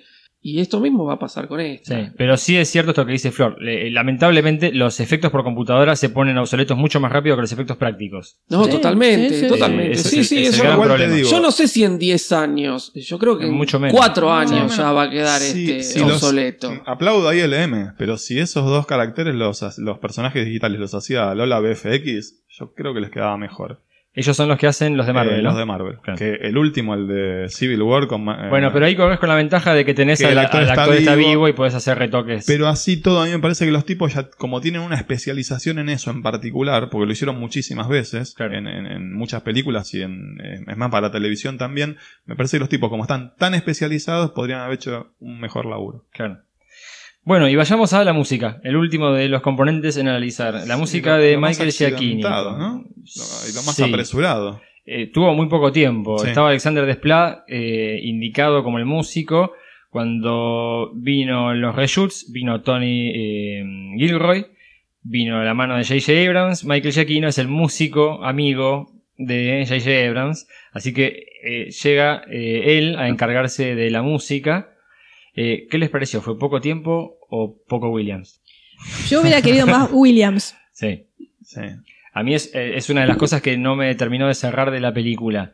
Eh, es una banda de sonido eh, muy estilo las películas de último momento, que la música está para mm, eh, apoyar la acción que veo en pantalla. Sí, o sea, cuando hay una explosión la música sube. Cuando hay una parte sentimental suena un violincito, un pianito y cosas por el estilo. Pero eh, No el, tiene identidad el- el propia. sello de Williams es crear No. temas. No tiene pero- identidad y propia, muchas veces ¿sí? Williams lo que hace es la música te tiene que generar las emociones que la imagen a veces no te transmite. Yo iba a ir más allá. La- para mí la música de Williams cuenta historias. Claro. Sí, Esta, totalmente. esta para mí no. Esta, Sí. la primera vez que la vi, me pasó desapercibida. Sinceramente no la noté cuando salimos del, del cine. En la segunda le presté un poco más de atención. No me pareció una maravilla, me, me resultó suficiente, no te voy a decir que es mala. Claro. Eh, que acompaña hasta ahí, pero no cuenta una historia como cuenta No, la de que Williams siempre contó historias. Esto es lo que hablamos siempre cuando analizamos la música de Williams. Bueno, acá sí creo que hay una cuestión de factor tiempo. Obvio. Sí, sa- hasta- pero hasta eh, ahí, ¿eh? tampoco, no, no, justamente tampoco conozco mucho las capacidades de Giaquino. Sí conocemos ampliamente la capacidad de Williams. Me hubiera gustado que Williams eh, estuviera en esta película, pero bueno, sí me parece que está muy influenciada la banda sonora por eh, Williams por lo que ha hecho. Es funcional a la película, es correcta, me gusta. Eh, me gusta mucho escuchar bandas sonoras eh, y ya la he escuchado en mi casa varias veces, Sí. la banda sonora de Rogue One y la disfruto. Sí, sí, sí. Disfruto mucho más por ahí sí la de la película, la de la trilogía original, claro. pero pero me parece correcta, me parece que para sobre todo para un este un fan de, de- de Star Wars es una música que cumple cumple un poco con, con el objetivo. Sí, Will- el- el- Williams no la iba a poder grabar porque ya está laburando en la de episodio otra. 8. Pero con el tema del tiempo, eh, si no me equivoco, eh, aquí no tuvo un mes, ¿sí? Para hacer esta, esta banda de sonido. Sí. Si no me equivoco, la banda de sonido del Imperio Contraataca, Williams la hizo en dos meses. Bueno, Bueno. pero es Williams. Bueno, está bien. Bueno, cada uno con las No sé. capacidades. Yo a esta le, le identifico el, el tema de Krennic y me gusta mucho, que es ese que pusieron como un adelanto, inclusive unos días antes del estreno de la película, pero no mucho más que eso. Creo que hay un tema de Jean, hay una parte en el ataque de Skerif que sería como el, el del grupo y cosas por el estilo, pero no, no le veo mucho más que eso. No me terminó de, de convencer. Y con esto de la música cerramos nuestro análisis. Sí. de- Eh, me gustaría de- decir algo antes A de ver, que dale. terminemos. Dale. Eh, escucharon mis opiniones sobre Rogue One. Eh, no me gustaría que piensen que eh, uno actúa por haterismo o No, por, no, ni hablar. por ser hater. No, porque justificaste todas Eh, las. Yo justifiqué y Sí. creo que estuvo plenamente justificado. Y también pasa por una cuestión, como dijo Roberto antes, de eh, gustos personales. ¿Sí? No, totalmente. Yo hablé que a mí las películas de guerra no me gustan, no me gusta el tratamiento que hacen las películas de guerra con respecto al, al héroe grupal o, o lo que quieras llamar, donde no existe un arco heroico. A mí siempre me gustaban las historias que cuentan un progreso narrativo, donde hay personajes que tienen motivaciones diferentes y que esas motivaciones se contraponen. Yo acá no lo encontré, por eso eh, digo que para mí eh, me resultó muy chata en ese sentido. No quiero pecar de hater, me parece es una cuestión ya directamente personal y de gustos míos. Me parece que una dinámica está dada justamente por el choque de diferentes intereses, diferentes, eh, digamos, eh, ideas que tienen los personajes, que eso van a estimular una dinámica entre los personajes y un progreso narrativo. En mi opinión, esta película no lo vi, por eso es que creo que también tiene que ver, como repito, con una cuestión personal de gusto mío. Claro. Sí, igualmente, eh, a ver, eh, creo que quedó claro que en algo sí te gustó y te atrajo, la viste tres veces. Yo Claro. una película que no me gusta, la media vez creo que. No, es que- me es tengo que- que convencer de que no me Este, terminó de cerrar. No, no, es decir, repito más que allá de que hay una gustó. cuestión de género, Repito que has me gustó. disfrutado. Me gustó, la disfruté muchísimo. eh, es una película totalmente disfrutable, como dijo Mariano, es muy pochoclo. Claro. eh, claro. Realmente te, te come por los ojos. Sí. Eh, Vader es increíble, pero tengo estas falencias que a mí me- no me sigue cerrando la narratividad. Bueno, pero también te pasa con el tema de que, eh, igual que a mí, ¿no? Nos llega más la novela y no el cómic. Es un tema de, de formato. Absolutamente. Y coincido en que es una cuestión de gustos. Claro. Yo creo que en el, en el próximo podcast que vamos a hablar más Eventos dentro de la claro. película voy a poder explayarme un poco esto de los cinco actos y que yo eh, se van a ver otros matices, vamos a analizar desde otra óptica y ahí yo creo que vas a poder plasmar bien también que es todo eso que te atrajo. Es decir, Claro. No creo que nadie piense que acá estamos este, hablando por, con haterismo. No, no, No creo, no, tal no cual, creo. tal cual. Así que bueno, bueno, esa ha sido la idea entonces de este primer programa de análisis de Rogue One, que no llevo la cuenta de tiempo, pero fue bastante largo. Eh, pero la idea era contar nuestra reacción a la película y en nuestra próxima charla vamos a estar hablando de In-Universe, de adentro del universo, hablaremos de eventos, personajes, de dónde viene cada uno de ellos y hacia dónde va o cómo se conecta con el resto de la saga. Eh, les agradezco enormemente que nos sigan escuchando y que sigan interactuando. Recuerden www.starwarsconamigos.com. Eh, nuestro sitio en Facebook, nuestro usuario en Twitter es arroba Star Wars Amigos. Eh, nos encuentran en todos los sitios eh, que hostean podcast. Estamos en iTunes. Que de paso les pedimos, si tienen ganas y pueden, tienen tiempo, eh, dejen ahí comentarios y críticas en iTunes, en iBooks, SoundCloud, Mixcloud y todo eso que, que existe. Así que bueno, por mi parte les agradezco muchísimo que estén ahí y nos escuchamos seguramente en la próxima. Gracias por la paciencia, fue un podcast largo, Sí. pero creo que esto es síntoma de que hacía mucho que no grabábamos. Sí, Teníamos muchas cosas para decir. eh, espero que les haya gustado. eh, nos gustaría que vean que todos tenemos posturas distintas, que eso está bueno y enriquecedor, donde y que creo que eso es la idea nuestra, que mostrar diferentes posturas, que bueno, ustedes pueden estar de acuerdo o no, son opiniones personales. Y les, les juro que ninguno de nosotros lo previó esto. ¿eh? Sí, no, no, por eso está bueno que podamos grabar así esta reacción Totalmente. bien en caliente. Bueno, por mi parte, agradecerles por estar del otro lado. Eh, ahora que escucharon nuestras opiniones, eh, queremos escuchar las de ustedes, así que aguardamos sus comentarios en, en Facebook y en Twitter. Bueno, muchas gracias por estar justamente, eh, por ver y, y darse cuenta de que acá cada uno tiene su opinión, no somos todos una, una masa imperial que va para el mismo lado. Este, y bueno, nos vemos en la próxima. Abrazo grande y que la fuerza de los otros los acompañe. Chao, chao.